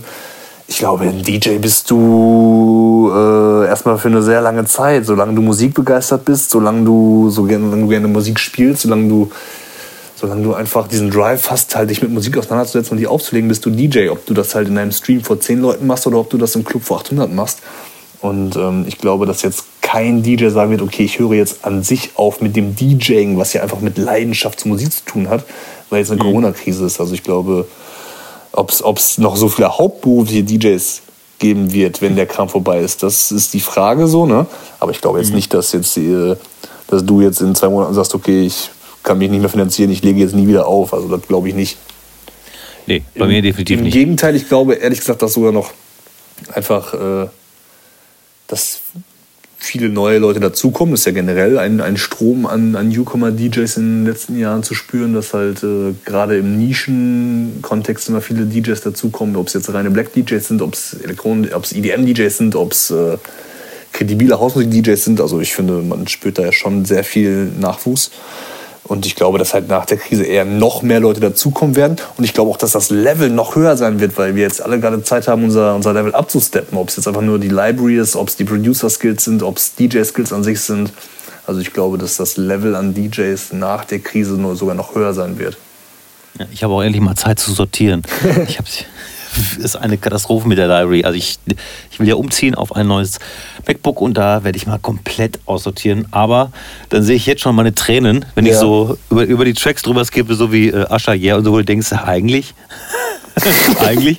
Und dann siehst du so, hast du im Kopf so auf einmal so, okay, November 2020, der Club macht wieder auf. Ja, ja. Der erste Gast kommt, ich spiele Mascha hier. Meine, die liebe Eni, meine, meine ich, ich, ich, ich sage immer Frau, aber wir sind nicht verheiratet, aber Freundin ist auch ein Ausdruck, der, äh, der unserem Verhältnis nicht gerecht wird. Also meine, meine, meine, meine liebe Eni, die hat auch gesagt, fast Verlobte. Genau. Also, meine, also Eni hat immer gesagt, solange wir uns kennen, bist du irgendwie dabei, irgendwie deine Library zu sortieren oder deine Musik zu sortieren. Und habe jetzt, hab jetzt quasi vor einem Dreivierteljahr bin ich ja umgezogen auf äh, USB-Sticks mit Recordboxen und so weiter und so fort. Und habe jetzt mhm. endlich für mich ein Prinzip gefunden, mit dem ich sehr, sehr gut arbeiten kann. Aber das nur am Rande. Finde ich gut. Ich kann das ja nicht äh, für so einen ganzen Mixed Mixed Martial Arts Abend, ich mal, äh, ganz schwierig. Äh, bin ich nur um Kurbeln. Hatte ja. ich ja ungefähr einen Monat lang probiert. Bin ich nur um Kurbeln. und dann halt die Library auch aufrechtzuerhalten, also neue Songs dabei zu packen und die alten dann zu löschen über äh, Recordbox, das kann ich noch nicht. Das muss ich noch üben. Ja. Hab, äh, was, was, war die zweite Frage, ob ich, ob ich jetzt schon aufgestellt bin für die Zeit danach? Wie war es genau formuliert? Genau, also wie, wie kann man sich überhaupt darauf vorbereiten? Also, ne? Weil man weiß ja nicht, wann es wieder losgeht, aber irgendwas muss man machen. Aber im Endeffekt ist ja schon beantwortet dadurch, dass man halt jetzt sortieren kann. Bei mir ist ja, ja der Fall Skills. einfach, ich bin ja irgendwie ja, ja, doppelt, doppelt belastet jetzt. Also auf der einen Seite meine, meine berufliche Festanstellung ist im Veranstaltungskosmos, plus mhm. mein, meine, meine DJ-Aktivität ist natürlich auch komplett auf Eis. Also ähm, ja, das ist natürlich gerade eine relativ prekäre Situation. Aber mhm. äh, ich bin ehrlich gesagt nicht so ein Schwarzmaler. Also, ähm, wie gesagt, wenn wir wirklich vom 19.04. oder 30.04. sprechen, sind wir alle noch gut bedient. Dein Wort in Gottes Ohr. Ja. Insalle. Und ansonsten, wie gesagt, treibt mich die, äh, die Liebe und Leidenschaft zum Thema an sich einfach durch diese Krise und ich hoffe, dass wir das alles unbeschadet überstehen werden. So. Äh, um jetzt mal konkret zu antworten, so richtig Gedanken habe ich mir noch nicht gemacht. Ne? Sehr gut. Das ist gar nicht aufgefallen, wenn es dir gesagt ist. Ja. Nee, ähm, ich habe natürlich auch gesehen, dass du schon da letzte Woche war es ja, glaube ich, eine schöne Folge gemacht hast mit allen möglichen äh, Möglichkeiten, die jetzt halt DJs oder sonstige Freiberufler haben, um jetzt irgendwelche Förderpakete abzustauben. Mhm. Ich glaube, dass ich da mit meinem äh, lächerlichen Kleingewerbe, was ja auch überschaubar ist, weil gerade auch mein, mein DJing ist halt wirklich so ein Side-Business und ich bin ja auch nicht so der Charakter, der jetzt da groß am Bookings akquirieren ist oder Selbstmarketing macht. So. Deswegen sind ja wirklich bei mir so, so, so, so zwei bis vier Bookings im Monat. Ich bin ja nicht so ein hauptberuflicher DJ wie du, sondern bei mir ist halt, wenn ich mal am Wochenende noch Zeit habe, dann kann ich noch ein bisschen auflegen.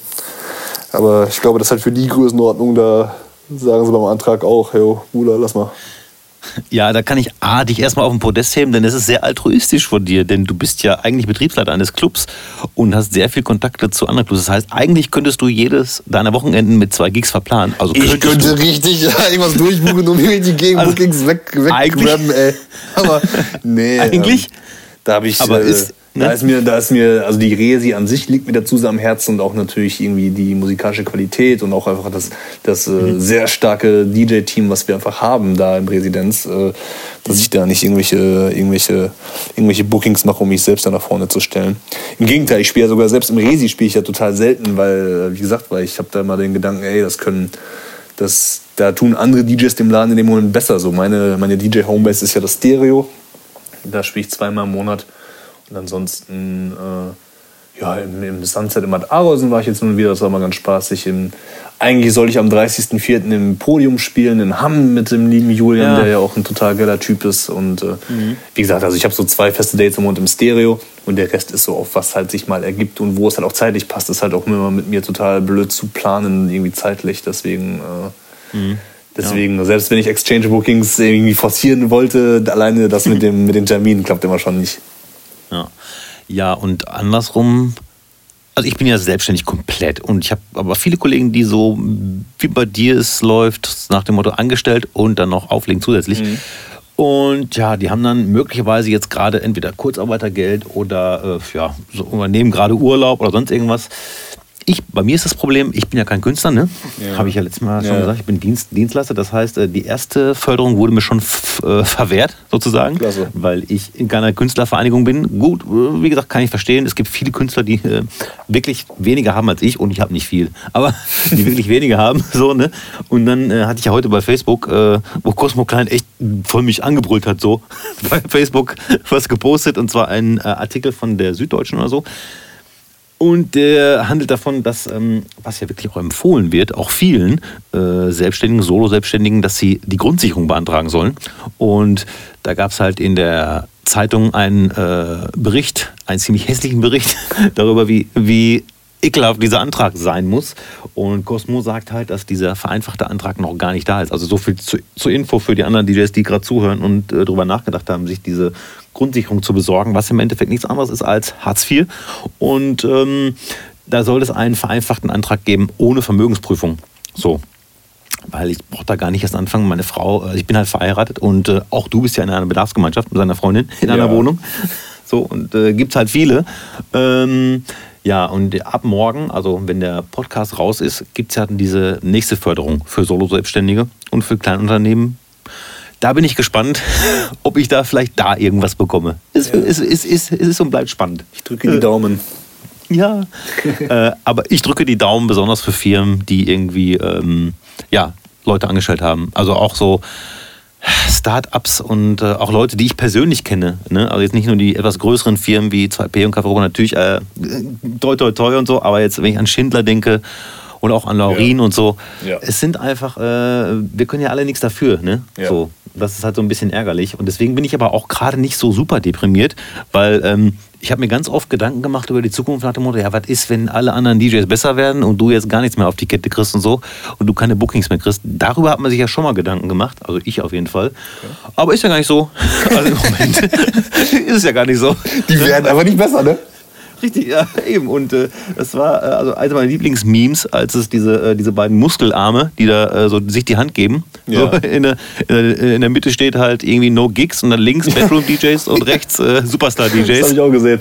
So, das äh, sagt halt eigentlich. Ja. Also wir schaffen das auf jeden Fall. Also ich, mh, hm, ja, ich glaube, ich kann das ganz gut durchhalten. Ich hoffe halt einfach, dass meine Kreativität langsam wiederkommt. Und ich habe heute gemerkt, ich habe mich ans Cubase gesetzt und bei mir ist es einfach so, ich muss es machen. Okay. So, so Hunger kommt beim Essen, hat meine Mutter früher gesagt, ja, weil ich keinen Hunger hatte. Das stimmt. so. Ja, aber ähm, ansonsten kann ich dich ja nur herzlich einladen. Wenn du mal wieder äh, musikalisch den Kopf ein bisschen frei bekommen möchtest, dann mach bei unserem Beat Battle mit. Einfach mal, einfach mal völlig unproduktiv irgendwas vor sich hin produzieren. Weil das finde ich auch, ja. das finde ich auch so erfrischend daran, wenn ich jetzt halt irgendwas, irgendwie irgendwas produzieren würde für die Tanzfläche. Ne? Mhm. Da wäre ich ja schon ja. beim Produzieren total verkopft. Okay, funktioniert das jetzt auf der Tanzfläche? Wie funktioniert das für mich als DJ? Wie kann ich das nutzen für Vermarktung? Und äh, deswegen, ich genieße das gerade einfach, irgendwas von mich hin zu produzieren, was nichts mit Tanzfläche zu tun hat. Kann ich dich nur herzlich zu einladen.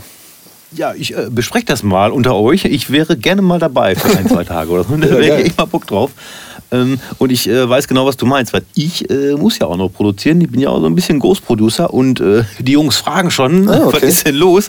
Wann kommt die Version, wann kommt die Version? Und dann kann ich einfach nur sagen, ich bin im Moment echt so ja, ja, unproduktiv. Also kreativ will ich gar nicht mal sagen. Ich macht total viele schöne ähm, Spaß gibt's. Ja. So, also Kreativität ist schon so ein bisschen da. Aber äh, ja, wie gesagt, bei Musik muss ich mich einfach dazu zwingen. Hm. Kommen wir zur letzten Phase dieses Gesprächs. Ja. Entweder oder. Ich weiß nicht, ob du das schon mal gehört hast. Ja, ja, habe ich schon gehört. Dann kennst du auch die erste Entweder oder Frage. Aus dem, Bushido aus oder Flair? Natürlich nicht. Was? Ach, ach, Bushido oder Flair? Brand, genau. brandaktuelles Thema, da natürlich äh, Flair jetzt sein neues Album rausgebracht hat, am Freitag, glaube ich. Oh, verdammt. Und ja, ja. Und du merkst schon anhand meiner Reaktion, ich bin, glaube ich, der Erste, der diese Frage richtig ernst nimmt. Das war ja sonst immer so eine, so eine Trash-Frage, wo alle äh, so, so gelacht haben, so ha ha ha ha. Ja, nee. weil natürlich auch die nichts damit zu tun hat. Wie gerade eine Paul-Frage oder so, ja, Bushido oder Flair. Nein, da triffst du jetzt bei mir natürlich voll den Nerv. Ähm, mhm aktuell natürlich Flair gerade absolut äh, State of the Art und äh, so bekloppt der als Charakter ist, so wahnsinnig gut ist, aber auch, also wenn man jetzt halt den aktuellen Hip-Hop Zeitgeist man nimmt, so aktuell, so, so gut ist halt auch seine Mucke, so bekloppt wie er als Typ ist. Also mhm. äh, musikalisch Flair auf jeden Fall immer sehr unterhaltsam. Mhm. Bushido natürlich eigentlich äh, in den letzten Jahren Person, Person non grata geworden. Ja. Aber ich muss sagen, dass dieser Bushido-Style, wie er rappt und auch seine gesamte Soundästhetik, und ich spreche da gerade von den frühen Sachen, so Bordstein Skyline, boah, bis heute auf jeden Fall noch ein Brett so. Also, also generell aktuell halt eher Flair, aber irgendwo so Kindheitsheld ist auf jeden Fall auch Bushido so. Also das war ja genau das, wo ich aufgehört habe, Rap zu hören. Wo Bushido also, kam, ne? Also das so ungefähr. Ich glaube, Bushido war ja schon relativ, also relativ spät. Ja. Gesagt, meine erste Berührung war ja dann ähm, King Cool Savage mit Ne? Mit, mit, den ganzen Geschichten. Das war so meine erste Berührung mit äh, Hip-Hop, der mir nicht gefällt. Okay, krass. Krass, okay. Ja, dann Natürlich, also nicht so die nicht, rechten, genau die Generation nach dir, die damit halt quasi ihre pubertier, ja. pubertierenden Fantasien da ver, verwortlicht bekommen haben. Ja, für mich, äh, wie gesagt, natürlich unfassbare äh, Skills, also gar nicht abzuschreiben. Ne? Mhm. Aber wie gesagt, ich war da äh, wirklich so eher so der Rucksack, ähm, Rucksack-Typ. Okay. Der dann so Raps, Raps vom Mond und so Wörter. ja. Nein, also. Okay. Sehr lang. Ich glaube, ich, glaub, ich war der längste, der auf diese, die längste Antwort auf diese Frage, oder? Auf jeden Fall, okay. ähm, auf jeden Fall fundierte Antwort. Also, ne, so. Okay. Weil, äh, weil es für viele Menschen auch es egal ist. Ja, klar. Das kannst du auch fragen, hier Moneyboy oder sonst irgendwas. Das ist halt für die anderen Leute das so, ne? Moneyboy, wow. Yeah. Moneyboy. Man, pass auf, Moneyboy oder, ähm, wie heißt der andere noch? Moneyboy oder, genau, nee, Moneyboy oder, Ötti, oder Oettigang. Moneyboy, auf jeden Fall Moneyboy. Auf jeden Fall, ja, hundertprozentig. Mit der Oettigang habe ich mich jetzt nie groß beschäftigt, aber das ist doch, glaube ich, diese Bande um Felix Krull, ne? Genau, ja. Die, der gerade im die erscheinen, ist, Ja, ich wollte sagen, die erscheinen bei mir immer nur, wenn die irgendwelche ekligen Sachen machen und äh, nee, dann bin ich da schon eher Team Glow Up, die Narrow Gang. Auf jeden Fall auch ein gutes Konzept, was er da verfolgt. Ja. So, Club oder Festival? Und zwar privat. Privat? Mhm.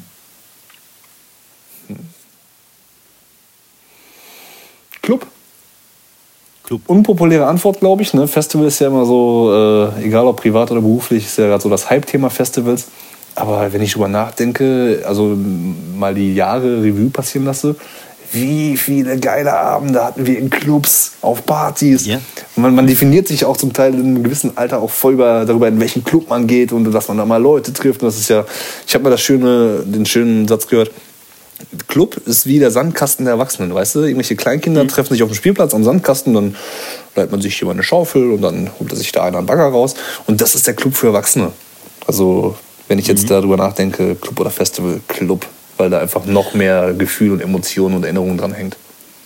Ich glaube, Menschen Ü25 werden auch ganz oft den Club nehmen. Ja während, während die anderen da irgendwie äh, sich mit Farben beschmeißen möchten. Oder so.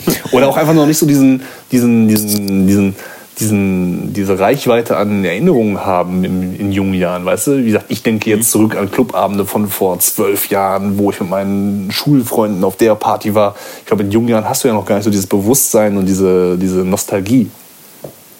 Ja, das stimmt. Ja. Ich denke zurück an boah, 1999. Theo, TOS Club. Geil. Wahnsinn, Hip-Hop aufgelegt, mit, also mit Plattenspielern zum Club gelaufen. Ja. Irgendwie mit so fünf, sechs Mann einfach aufgemacht. Fünf Mark Eintritt, äh, von dem wir nichts gesehen haben, aber wir haben trotzdem Geld verdient. Ja. aber äh, der, der Clubchef hat sich gefreut. Ähm, Ja, aber das waren echt geile Zeiten. Da habe ich noch Videos von äh, Specs Auftritt und so. Geil. Einfach eine rappelvoll die Bude. Ja, das war, äh, und Mike Cromwell äh, am selben Abend im Soundgarden in Soest aufgelegt, so RB. Da habe ich den Mike Cromwell irgendwann auch kennengelernt. Voll geil. Ich, ich habe ganz kurz noch eine Nostalgie-Geschichte. Mhm. Und zwar, ich habe beruflich oft mit einem, äh, mit einem, äh, mit einem, wie drücke ich das aus? Mir fällt gerade der Fach, äh, mit einem Sanitärgroßhandel zu tun. Oh. Wo man so mhm. allerhand äh, Sanitärzeug besorgt für den Club und Reinigungsmittel und so ein Kram. Das ist in Paderborn in einem äh, Industriegebiet bei der Frankfurter, beim Frankfurter Weg, in einem Hinterhof. Mhm. Und da fahre ich halt irgendwie alle paar Wochen mal hin und hole so diverse Kram für den Laden. Und direkt unter diesem Laden geht auch so eine Einfahrt runter in so einen ganz leerstehenden, denke ich mal, dass der aktuell leerstehend ist, so ein, halt so eine Industriehalle, so eine unterirdische. Und mhm. da war in Paderborn Anfang, Mitte der Nullerjahre der, ich meine, Noise Room hieß das. Oh. Sagt dir das was? Nee, habe ich noch nie gehört. Wie gesagt, Noise das war so eine wie gesagt, leerstehende Industriehalle, unterirdisch. Ich habe es als relativ klein in Erinnerung. Und da waren total verrückte Partys, wo ich weiß nicht, ob Benny da aufgelegt hat, aber auf jeden Fall war ich immer mit dem Dunstkreis von Benny da. Und da waren dann so, äh, kennst du DJ Crazy Cuts noch? Ja, klar. Ja. Der war ein paar Mal bei mir zu Hause, wir haben Beats gebaut. Ach Quatsch, ja, mega. Richtig cool. Mega. Ja. Und der hat da halt auch immer so einen ganz verrückten Sound aufgelegt, den ich damals noch nie gehört habe. Und ähm, auf jeden Fall, da habe ich die Erinnerung dran. In einer dieser Partynächte, das war für mich die erste Party, wo ich quasi die Nacht durchgemacht habe, wo man dann morgens um 7 Uhr im Sommer aus dem Club rausgegangen ist, zu Fuß dann durch die Stadt gelatscht ist, weil in jungen Jahren ja noch ein Taxi völlig utopisch ist zu bezahlen. Ja, richtig. Und das sind so Erinnerungen, die, glaube ich, äh, unbezahlbar sind. Ja, absolut. Und das, deswegen ähm, glaube ich halt, dass die Jüngeren halt viel gerne, natürlich auch überhaupt nicht verwerflich, draußen zu sein und sich irgendwie mit Farbe zu beschmeißen, aber ähm, ich habe, glaube ich, schon erzählt, ich habe ja erst einmal auf dem Holy Festival aufgelegt und mhm. Gott sei Dank das Set gehabt, bevor es losging mit der Farbe. das heißt, ich bin noch unversehrt äh, zum nächsten Booking gekommen. Sehr gut. Aber ich habe von Kollegen gehört, dass äh, der Laptop dann ziemlich hässlich aussah nachher. Ja, kann ich mir vorstellen. Die nächste ist eigentlich totaler Unsinn, weil, äh, aber ich frage trotzdem, Boom Bap oder Trap Rap? Boah, das ist jetzt äh, auch. du merkst, ich antworte auf simple Fragen immer sehr ausgiebig. Da muss meine Freundin auch immer sehr drunter leiden. Äh, ja, aber es ist ja, ist ja richtig, man muss ja nachdenken. Es, also es, eigentlich soll es ja so sein, man muss sich wirklich für eins entscheiden. Also, also, also das, ich will dir deine Kategorie nicht zerschießen. Das ist jetzt nicht so eine Kategorie, wo du einfach nur den ersten Gedanken rausschießen sollst, sondern du willst schon eine richtige Antwort, oder? Wäre geil, ja. okay, weil ich, wenn, wie gesagt, wenn der, wenn der Witz darauf besteht, immer den ersten Gedanken zu schießen, dann wäre ich ja äh, absolut fehl am Platz. Nee, nee, das ist schon eine fundierte Antwort. Also, ne? Ich, ich, ich, ich mag sehr viel neuen Kram sehr. Jetzt aktuell bin ich jetzt nicht mehr zu 1000 Prozent gerade im Hip-Hop-Bereich im Detail, aber ich war gerade die letzten Jahre, da äh, kannst du auch mal Benny oder sonst irgendwen oder auch Dance fragen, halt auch DJs, mit denen ich viel auflege und auch gerade Hip-Hop-Partys aufgelegt habe. Ich war immer der Verfechter für neuer Sound und es gibt so viel geilen neuen Kram und so weiter und so fort. Also ich sag mal, gerade so Künstler wie, wie Travis Scott ist für mich ein bahnbrechender Künstler. Es gibt wenig Künstler, glaube ich, in der Hip-Hop im Hip-Hop-Kontext, die mich so sehr begeistert haben wie Travis Scott die letzten Jahre. Mhm. Oder auch ein, auch ein Rin in Deutschland hat für mich äh, bahnbrechenden Sound gemacht, der, den ich auch, glaube ich, in zehn Jahren noch feiern werde. Deswegen, ich habe sehr viel Liebe für den ganzen neuen Trap-Kram. Entdecke aber in vielen Bereichen meines Lebens, nicht nur musikalisch, sondern auch was, was Sport angeht oder sonst was. Ich, entwick, ich entwickle gerade so eine gewisse nostalgische Liebhaberei. Und äh, ich glaube, diese kindliche Begeisterung, die man empfindet, die wird immer stärker sein als das, was man im Erwachsenenalter konsumieren wird, weil gerade mal jetzt die Analogie, Analogie zu Sport, jetzt, wenn, man, wenn du sagst, also auch jetzt richtig diskutables Thema, LeBron James ist ein unfassbarer Basketballer, so, ne? Mhm. Oder, okay, obwohl Basketball kann man es noch mehr diskutieren. Ich gehe zum Fußball. Cristiano Ronaldo, Cristiano Ronaldo ist so viel besser als Jürgen Klinsmann. Natürlich. Trotzdem finde ich Jürgen, okay, Jürgen Klinsmann war auch ganz schlecht zum Beispiel, weil er sich zusammen gemacht hat. da, da, war ich jetzt aber echt neugierig. Ja, sorry, jetzt habe ich mich da in die nächste Liste gesetzt. Nein, aber Jürgen Klinsmann als Stürmer der deutschen Nationalmannschaft bei Bayern, ich hatte ein Klinsmann-Trikot, ich hatte Bayern-Bettwäsche, ich hatte Klinsmann-Poster, wo er halt für Bayern gespielt hat, so, ne? Ich glaube, diese kindliche Begeisterung, die kannst du als Erwachsener einfach gar nicht mehr so krass empfinden. Deswegen, um jetzt endlich auf die Frage zu antworten, ich glaube, im Herzen ist es schon echt so der, der End-90er, Anfang 2000er Rap, der, der da bei mir ganz, ganz große Weichen gestellt hat und in meinem Herzen mhm. bleiben wird. Ja. Ist bei mir auch so sogar vielleicht noch ein bisschen, bisschen eher. Ja. So, so ein bisschen diese, äh, also ich sag mal so, als Common noch Common Sense hieß. Ja. Ja. Das, das ist so äh, meine Zeit, äh, wie du schon sagst, einfach weil die Prägung damals natürlich viel extremer ist als heute. Heute äh, höre ich Musik natürlich ganz anders als früher. Mhm. Früher äh, hat man sich ja immer sehr, sehr, sehr, sehr da rein versetzt. Und ich war sogar manchmal traurig, dass meine Mutter zu Hause war, weil ich von Cora E. Schlüsselkind so geil fand. so, wow. Kommst nach Hause, hast, ne, weißt du? Also du weißt, was ja. ich meine. Also, ja, ja. Du, du willst dich halt immer so äh, reinversetzen und äh, trotzdem finde ich diesen Spruch immer noch sehr geil. Es wäre heute nicht, wie es ist, wäre es damals nicht gewesen, wie es war. Ja, so. Wahnsinn. Und von daher äh, bin ich da auf jeden Fall auf der Boom-Geschichte. Zwischenfrage. Das nächste ist, ich ich ja, zerschieße die richtig in der Kategorie. Zwischenfrage. Kein Problem. Hast du äh, Könnt ihr uns hören gelesen, diese Deutschrap? Äh, Natürlich. Geschichte? Mega, oder? Ja, absolut geil. Ja. Auch zwischendurch äh, sichtlich äh, für mich auch unangenehm, manche Statements zu lesen. Okay. so, ähm, Zum Beispiel? Aber äh, ja, gerade diese Geschichte mit äh, Moses Pelham etc., das ist natürlich für mich so, als, also Moses Pelham war für mich einer der untalentiertesten Rapper, die ich gehört habe. Also diese ganze Rödelheim Hartram-Geschichte, als die aufkam, ja. und das meine ich jetzt nicht im Vergleich zu Fanta 4, weil ich habe ja ich habe Fanta 4 auch erst gehört, aber ich habe ja natürlich ganz andere Sachen nachher gehört. Ja. Ähm, so STF etc. Mhm. Und das war so, also das war einfach nur drauf ausgelegt, Mm, ja, gegen Fanta 4 zu sein. Deswegen finde ich das immer sehr spannend, dass, äh, dass ich halt glaube, wenn es Fanta 4 nicht gegeben hätte, wird Rodelheim Hartrein-Projekt auch nicht geben, weil die, sich, weil, die sich, weil die sich gar nicht an irgendwas hätten abarbeiten können. Ja, sehr, weißt du? sehr spannende These, aber die auf jeden Fall, wo auf jeden Fall was dran ist.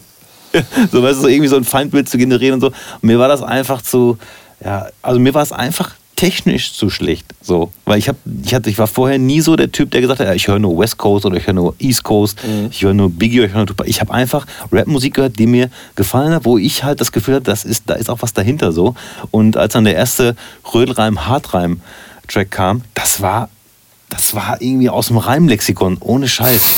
Da gab es viele deutsche Rapper, die natürlich nicht äh, kommerziell erfolgreich waren, aber die viel besser waren technisch als äh, das. Und das war mir dann einfach nur zu, ja, so als, als Gegenprojekt war mir das einfach zu langweilig. so, ähm, was war die Frage? Ob du das Buch gelesen hast. ja, natürlich. ja, habe ich. Ja. Habe ich, auf jeden Fall. Okay. Das ist eine gute Lektüre, definitiv. Ja, mega. Und äh, ich glaube, das kann man auch so alle fünf, sechs Jahre kann man das echt nochmal lesen, um sich so ein paar Sachen äh, gewahr zu werden. Und vor allen Dingen die Jungs, der Jan Wehn und der Davide de Bothoff, die haben jetzt natürlich eine, eine Klar, das ist total nischig und subkulturell, aber natürlich eine Marke geschaffen. Da kannst du auch in fünf Jahren die nächste Episode wieder raushauen, ne? Richtig, weil die haben es natürlich nicht geschafft, äh, alle äh, zu bekommen und auch äh, ja, so ein bisschen mehr in die Tiefe zu gehen, weil was wir da in diesem dicken Buch lesen, ist ja auch wirklich nur so, ich sag mal, Oberkante bis Mitte. Ja, ja. So, ne? Und die, die haben und, ja, die haben ja gesagt, die hatten ursprünglich eine Version, wo sie, glaube ich, irgendwie, irgendwie 60, 70 Prozent noch kürzen mussten. Also die hatten das ja. ganze Material schon. Nee, aber ich meine, ich meine, weil die Geschichte ja immer weitergeht. Also du kannst ja mhm. jetzt auch immer wieder so rückblickend die letzten fünf Jahre aufarbeiten. Ja, das äh, genau. Und äh, da bin ich gespannt. Ich hoffe einfach, also für mich persönlich, für meinen persönlichen Geschmack, ich weiß nicht, du, du bist ja wahrscheinlich auch bei DJ City, ne? Ja, ja. Und äh, die letzten Tracks, also bei meiner Sortierung sind immer die letzten drei, vier Tracks sind immer Deutschrap. So. Mhm, ja. Und äh, ich sehe, dass die Beats langsam schneller werden. Ist auch ja, das stimmt. Ist das ein, das das ist ein Oxymoron? Egal, auf jeden Fall wird es halt. Die Beats langsam werden langsam, so, stimmt, langsam schneller. stimmt. so. Und äh, ich höre mir fast nichts davon an, weil ich, äh, das ist wirklich meinem persönlichen Geschmack geschuldet, so, weil ich mir dann denke, und gerade damals, äh, damals sage ich schon, als wir noch auflegen durften, mhm. Und mit anderen Kollegen hast du halt gehört, wenn irgendwie so ein Hit ankam oder so, aber da ist so viel langweiliges Zeug dabei, auch vom Thema her, was mich natürlich nicht mehr betrifft, weil äh, ich nicht mit meinem Cousin in der Shisha-Bar hocke oder, äh, oder äh, irgendwie Gras verticke oder sonst was. Ist ja gar nicht mein Thema, was mich persönlich interessiert. Oder auch, dass mal so ein Hit kommt wie von Rin oder so. Das, ähm, ne? Also wo du drauf wartest, Rin bringt eine neue Single raus. Ja. Da gibt es so viele Künstler und ich habe nichts gegen Kunst und Künstler. Aber für mich ist es super schwierig und ich hoffe einfach für mich und meinen Geschmack, so kommen wir zum Ende, dass die Beats bei 95 BPM irgendwann wieder am Start sind und so ein bisschen Boom-Bap-mäßig sind, weil ich glaube, ein guter Rapper rappt auch auf 95 BPM. Boah, richtig pauschale Aussage. Boah, würde ich jetzt so gerne mit dir diskutieren, aber ich glaube, du willst deine Kategorie zu Ende kriegen, so, ne? Ich, ich glaube, ich glaub, Fepp hat gerade eine Gänsehaut gekriegt irgendwo. ja, ja. Ich, ich, lasse, ich lasse dir, äh, ich lasse, das hast du schön formuliert und ich lasse das mal so stehen. Und wie gesagt, wir, wir könnten da jetzt richtig reingehen in die Diskussion, aber da müssen wir noch Falk Schacht dazuziehen und so weiter. Da lassen, lassen wir das Thema deutscher Rap mal jetzt beiseite. Richtig, der kann ja auch nichts dafür. nächstes, nächstes ziemlich einfach. Ähm, Netflix oder Prime? Netflix. Warum? Die Bedienoberfläche ist bei Netflix viel schöner. Ich finde, die Prime-Oberfläche sieht richtig, oh, sieht richtig nach so einem SAP-Programm aus. Jetzt wird es spannend, denn ich auf meinem Fernseher habe äh, die Apps installiert, die sehen beide gleich aus. Was? bei, ja, bei Netflix und bei Prime die gleiche Oberfläche. Ach, Quatsch. Also, ne? Doch. Okay. So, meine Liste kommt dann irgendwie, dann kommen irgendwie Vorschläge, alles so, wo so fünf, sechs, sieben Vorschaubildchen nebeneinander untereinander sind. So. Okay. Super ich schicke dir nachher mal ein Foto, wie das bei mir aussieht. Okay, ja. Krass. Na gut, aber Angebot, ich würde auch äh, Netflix sagen, Angebot. Ja. Äh, Simpsons oder South Park? South Park, definitiv. Oh, krass. Ja. Ich wäre Simpsons, deswegen. Nee, also South Park fand ich, äh, finde ich heute noch lustig. Simpsons habe ich als Kind oder Jugendlicher natürlich auch gefeiert, weil es einfach das Ding war so, ne? Mhm. Und popkulturell auch, glaube ich, noch wichtiger als South Park. Aber wenn ich es auch heute gucke, ist South Park so mega so gut. Ich liebe, ich liebe das, wenn du, wenn du eine ganz brutale Stumpf, Stumpfnis, Stumpfheit mhm. Mhm. an den Tag legst, Stumpfheit, Stumpfheit mhm. an den Tag legst, aber trotzdem dabei noch wichtige Inhalte vermittelst. Ja. Deswegen ganz klar South Park ich habe mich, ich glaube, ich habe eine Staffel gesehen von South Park oder so, da kam die bei RTL nachts um 12 mhm. irgendwie. Kann ich mich auch noch als Kind daran erinnern. Ja, genau, schon ewig her.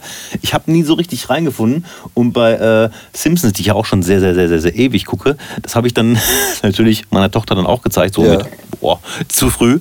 auf jeden Fall zu früh.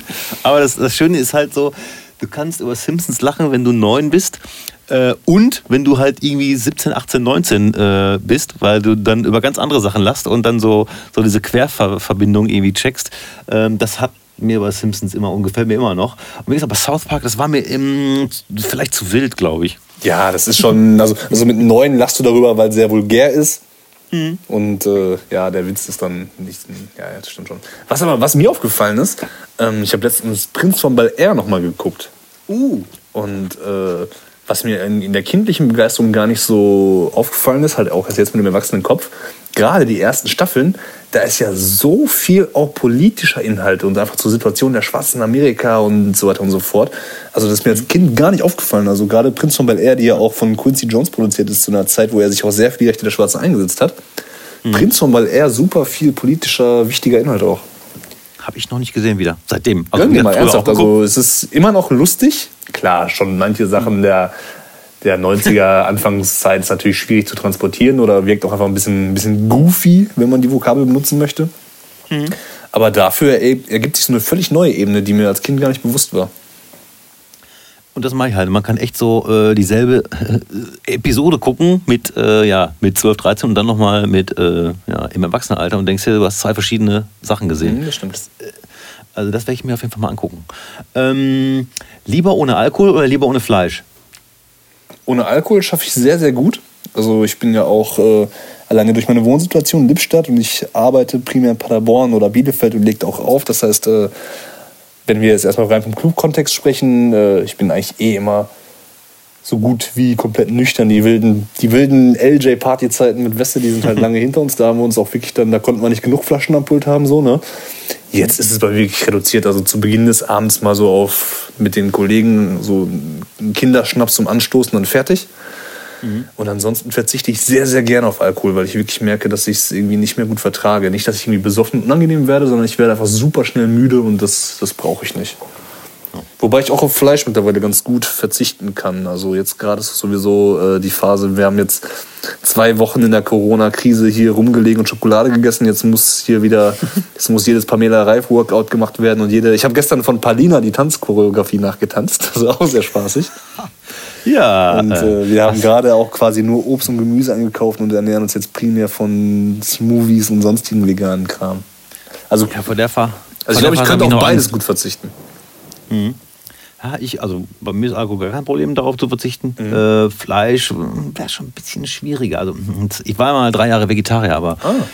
jetzt so komplett drauf zu verzichten. Also ich hab ah, wirklich, ich habe jetzt 10 Kilo zugenommen insgesamt, aber äh, liegt auch am ne? Nichtrauchen. Ja. genau. So. Wie kam äh, das, dass du halt, Vegetarier warst? Ähm, super, super simpel. Ich hatte bei McDonalds gegessen. Mhm. Achtung, Triggerwarnung. Danach habe ich tierisch gekotzt. War das, die, also, war das diese Festival-Geschichte? Nee. nee, nee, das war später. Das war später. Die, Festival-Story war eine andere Geschichte, ne? Genau, da, da war ich Fleischesser. Jetzt jede, jede, Folge eine, eine epische Kotz-Story von dir. Ja, auf jeden Fall. Das kriege ich hin. Äh, ich bin halt so ein Typ, der sehr ungern kotzt. Ja. Da habe ich, glaube ich, schon mal gesagt, es gibt ja auch Menschen, die können kotzen und dann weitersaufen oder sonst irgendwas. Kann ich nicht. Wenn ich kotze, dann leide ich. Dann geht es mir richtig schlecht. Und ja. ich weine Tränen. Äh, naja, auf jeden Fall ja, habe ich nach einem McDonalds-Essen, was mir beim Essen schon irgendwie komisch vorkam, und ich kann es auch gerne sagen, es sind Chicken McNuggets gewesen. Oh. Und die hatten einen ganz komischen Geschmack. Keine Bange, ich habe danach, also nachdem ich auch mal wieder gegessen, alles gut. Aber auf jeden Fall, danach waren wir so schlecht und ich habe sehr, sehr viel gebrochen und habe hab mich dann entschieden, drauf geschissen, das lag nur am Fleisch, weiß ich, wie man, das war, da war ich 16, 17. So. Ah, okay. Und, und, dann ist man ja schon manchmal extrem in seinen Gedanken, ja, äh, total, total unüberlegt. so, ne? aber so hab gesagt, nee, jetzt kein Fleisch mehr. Und äh, hab mir aber gedacht, wenn ich mal wieder Bock auf Fleisch habe, dann esse ich es vielleicht mal, aber im Moment will ich es auf jeden Fall nicht. Ich finde es eklig. So, hab mich dann wirklich auch jahrelang, denn damals liebe Kinder, Opa erzählt aus dem Krieg, gab es noch keine vegetarische Wurst Stimmt. oder Grünkern oder so. Obwohl Grünkern gab es schon, äh, nur noch nicht so extrem geschrotet. Da hat mich nämlich mein Kollege Early drauf gebracht, Grünkern zu schroten. Dann gab es Grünkern-Schrot und dann gab es eine Bolognese mit Grünkern und der hat mich sozusagen darauf gebracht, dass es halt auch andere Sachen zu essen gibt, außer Reis mit Ketchup. Was ich eine, was ich eine sehr lange Zeit gegessen habe. Ja. Oder Nudeln mit Ketchup. Oder durchgestiegen. Aber das war so wirklich äh, drei Jahre lang. Ähm, und ja, na, ich sag mal so, ich war immer schon Spraddel. Äh, ich habe weder zugenommen noch abgenommen. Wie gesagt, bis ich jetzt aufgehört habe zu rauchen. Seitdem nehme ich nur noch zu. Denn, wie ich gerade gesagt habe, ich bin immer noch in der Schokoladenchips-Phase. so, ich warte noch auf frisches Gemüse. Okay. Letzte, Optimist oder Pessimist? Optimist. Okay. Du erwartest richtig, dass ich jetzt nochmal aushole, so, ne? Weil nee, ich auf alles, nee, nee, alles, auf alles so lange antworte. Nee, nee. Aber jetzt kann ich ganz gut. klar sagen, Optimist. Ja, finde ich auch gut. Denn äh, müssen wir auch bleiben. So, ja. ich habe früher auf diese äh, Antwort total klugscheißerisch äh, Realist geantwortet. Mache wow. ich nicht mehr. Ich, ja, ja, eben. Äh, ich möchte, ich möchte Optimist sein. Und äh, das versuche ich. Äh, klappt nicht immer. Aber ähm, gerade in der Situation, äh, was, was, was bringt es mir? Ne? Ich bin jetzt zu Hause, ich muss was aus meinen Fähigkeiten machen. Vor allem, da kann man erstmal sehen, ob man wirklich Fähigkeiten hat, weil das andere lief halt immer so durch. Weißt, ich habe so von Wochenende zu Wochenende gelebt, habe zwischendurch ein bisschen Musik gemacht und habe dann gesagt, okay, Bookings da, Bookings da. Und jetzt muss man sich halt so extrem auf sich selbst konzentrieren. Und das hat mir vielleicht gar nicht gefallen in den ersten beiden Wochen so. So, weißt du, dass man irgendwie, also ich für mich jetzt, weiß nicht, ob du das nachvollziehen kannst, aber nur, dass ich irgendwie dann in der Woche sitze und denke mir, ah, boah, jetzt nochmal irgendwie so ein blödes Meme oder noch irgendwas und was postest du jetzt? Machst du einen Livestream oder machst du keinen? Mhm. Ist das jetzt total blöd, dagegen zu sein oder ist es wirklich meine Meinung? Und ja, es ist halt wie es ist, ne? Und ich denke, ich werde irgendwann mal einen Livestream machen, aber noch keine Ahnung wie. Am besten mal so. den Resi-Account. Meinst du? Na klar. Aber, aber dann bitte morgens. ja. morgens. Morgens um elf wäre ja. eine gute Zeit. Also ich glaube wirklich, ich glaube wirklich, man hat ja im normalen Alltag, wenn wir jetzt nochmal ganz kurz das Thema hier Social Media und die normale Welt aufgreifen, man hat ja immer so davon gesprochen in Social Media Kreisen, am besten ab 18 Uhr posten, weil dann sind die meisten Leute zu Hause und beschäftigen sich damit, weil sie vorher arbeiten mhm. waren. Und jetzt ja. aktuell merke ich zumindest an mir selbst und auch sonst so, ich glaube, dass die Leute schon um 18, 20 Uhr wirklich Social Media satt sind, weil sie den ganzen Tag da ja. reingeglotzt haben. So, ne?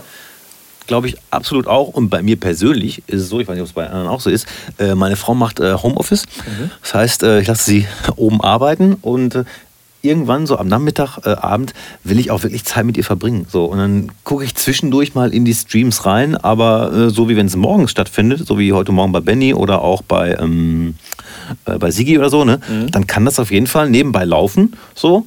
Und man kann zwischendurch mal äh, einen Spruch äh, schreiben oder so. Ne? Aber es ist für mich persönlich auf jeden Fall angenehmer morgens als äh, abends, weil, wie gesagt, wie du auch schon sagst, abends man hat sowieso schon den ganzen Tag auf das Ding geguckt. Dann ist es vielleicht nicht mehr so. obwohl viele DJs ich möchte jetzt keine wählen, Noel. Aber die schlafen dann, schlafen dann auch gerne und schreiben dann um halb zwei so Guten Morgen. so. Geht nicht, kann ich nicht. Ja. Von daher, äh, ja, ich ähm, habe mich auf jeden Fall sehr zu bedanken. Wie, wie gesagt, schade, dass wir es halt nicht ähm, face-to-face -face machen konnten, ja. aber wir sind, wie gesagt, äh, Vorbilder. Absolut. Und ähm, ja, ich werde auf jeden Fall den Siki irgendwann in zwei Wochen, glaube ich, äh, auch wahrscheinlich in derselben Art äh, interviewen. Da freue ich mich auch schon drauf. Schön. Weil ich habe ja ganz, ich habe ja ganz meine, meine Standardfrage vergessen. Die, das ist jetzt meine allerletzte Frage. Ja. Wie ist die Stimmung im Büro? ja. Also auf Normalzustand noch antworten oder lassen wir die Pointe einfach so stehen? Nein, wir können, ähm, es haben bis jetzt alle darauf geantwortet. Okay. Wenn du der, wenn du Einzige sein möchtest, der es nein, nicht nein, nein, nein, also die Pointe ist natürlich auf, äh, weil es halt gerade kein Büro ist, ne? Oder kein, kein Büro gibt. Ach. Das ist ja die Pointe. Nein, ähm. Weil ich habe gerade noch bei Smirk, ich habe gerade noch bei äh, Dingens äh, Schmidt bei Instagram gesehen, dass es da so eine, äh, so eine Konferenz gab. So eine, so eine Konferenz. Ja, ja, klar. Die ganze, die gesamte Firma ist hier in Social in WhatsApp-Gruppen organisiert und äh, auch nach wie vor, da wird nach wie vor wild gearbeitet zu diversen Frü Themen. Also da, Früher hat man gesagt Standleitung. Ja, genau. Nein, die Stimmung im Homeoffice ist äh, nach wie vor sehr gut und sehr äh, angetrieben. Aber wenn wir jetzt dieses normale Szenario be mal berücksichtigen, wie gesagt, ich sitze da wunderbar am Marienplatz äh, zusammen mit dir gegenüber und auch die letzten Wochen hatten wir mit Elaine eine, eine sehr pfiffige Praktikantin, die sehr viel und guten Input gegeben hat. Mhm. Und äh, Fabienne ist am Start und macht sein Ding und Hugo ist am Start und macht sein Ding. Und es ist wirklich, ich könnte mir äh, wenig schönere Arbeitsumgebung vorstellen als am Marienplatz. Wundervoll. Dann darfst du jetzt noch jemanden grüßen, wenn du das möchtest. Ich grüße alle, die zu Hause bleiben und gesund bleiben und sich um andere kümmern. Yes. Das ist ein gutes Schlusswort. Ich bedanke mich recht herzlich und ich wünsche dir noch einen entspannten Abend. Mega, wünsche dir auch. Danke dir. Hugo ist ein Hund. Äh, aber mehr dazu, wenn Sigi mal am Start ist. Und der kommt auch hier vorbei. Oder wir machen es genauso, wie ich es mit Marc getan habe, am Telefon. Nochmal vielen Dank ähm, für das Interview. Wenn alles wieder normal ist, besucht Marc Knaub entweder im Stereo beim Auflegen oder in der Residenz, wenn er Betriebsleitung hat. Ja, oder hört euch seine Beats an. Ähm, Marc Knaub auf Instagram, Beat Battle mit Fab. Das ist wirklich eine super Sache. Und vielleicht darf ich auch mal irgendwann mitmachen. Oh, kann aber sein, dass Marc und ich uns da zu ähnlich sind, weil ich dann auch eher auf dem Boom-Bap-Trip wäre. Mir bleibt nichts mehr zu sagen, außer bleibt gesund, bleibt zu Hause, soweit es geht. Natürlich könnt ihr noch einkaufen oder zu zweit mal kurz spazieren, Straßenseite wechseln, wenn jemand kommt. Lasst uns hoffen, dass dieser Virus so schnell wie möglich wie soll ich sagen, ohne zu naiv zu klingen, ja, vertrieben wird, etc. Ihr wisst auf jeden Fall, was ich meine, dass die Pandemie bald ein glückliches Ende findet, um es mal so zu formulieren. Ich glaube, die meisten von euch wissen es auch schon. Ab heute gibt es den Antrag beim Land NRW für die Soforthilfe für Solo-Selbstständige und Unternehmen. Ich glaube, kleinere Unternehmen bis 15 Leuten oder so. Antrag ausfüllen, Geduld haben, und dann wird hoffentlich Hilfe folgen. Ich wünsche uns allen Glück dabei, drück uns die Daumen. Alles kann, nix muss, der Bowlinger. Bowlinger Super Sounds. Yeah, ladies and gentlemen. Super Sounds. Running of a super songs.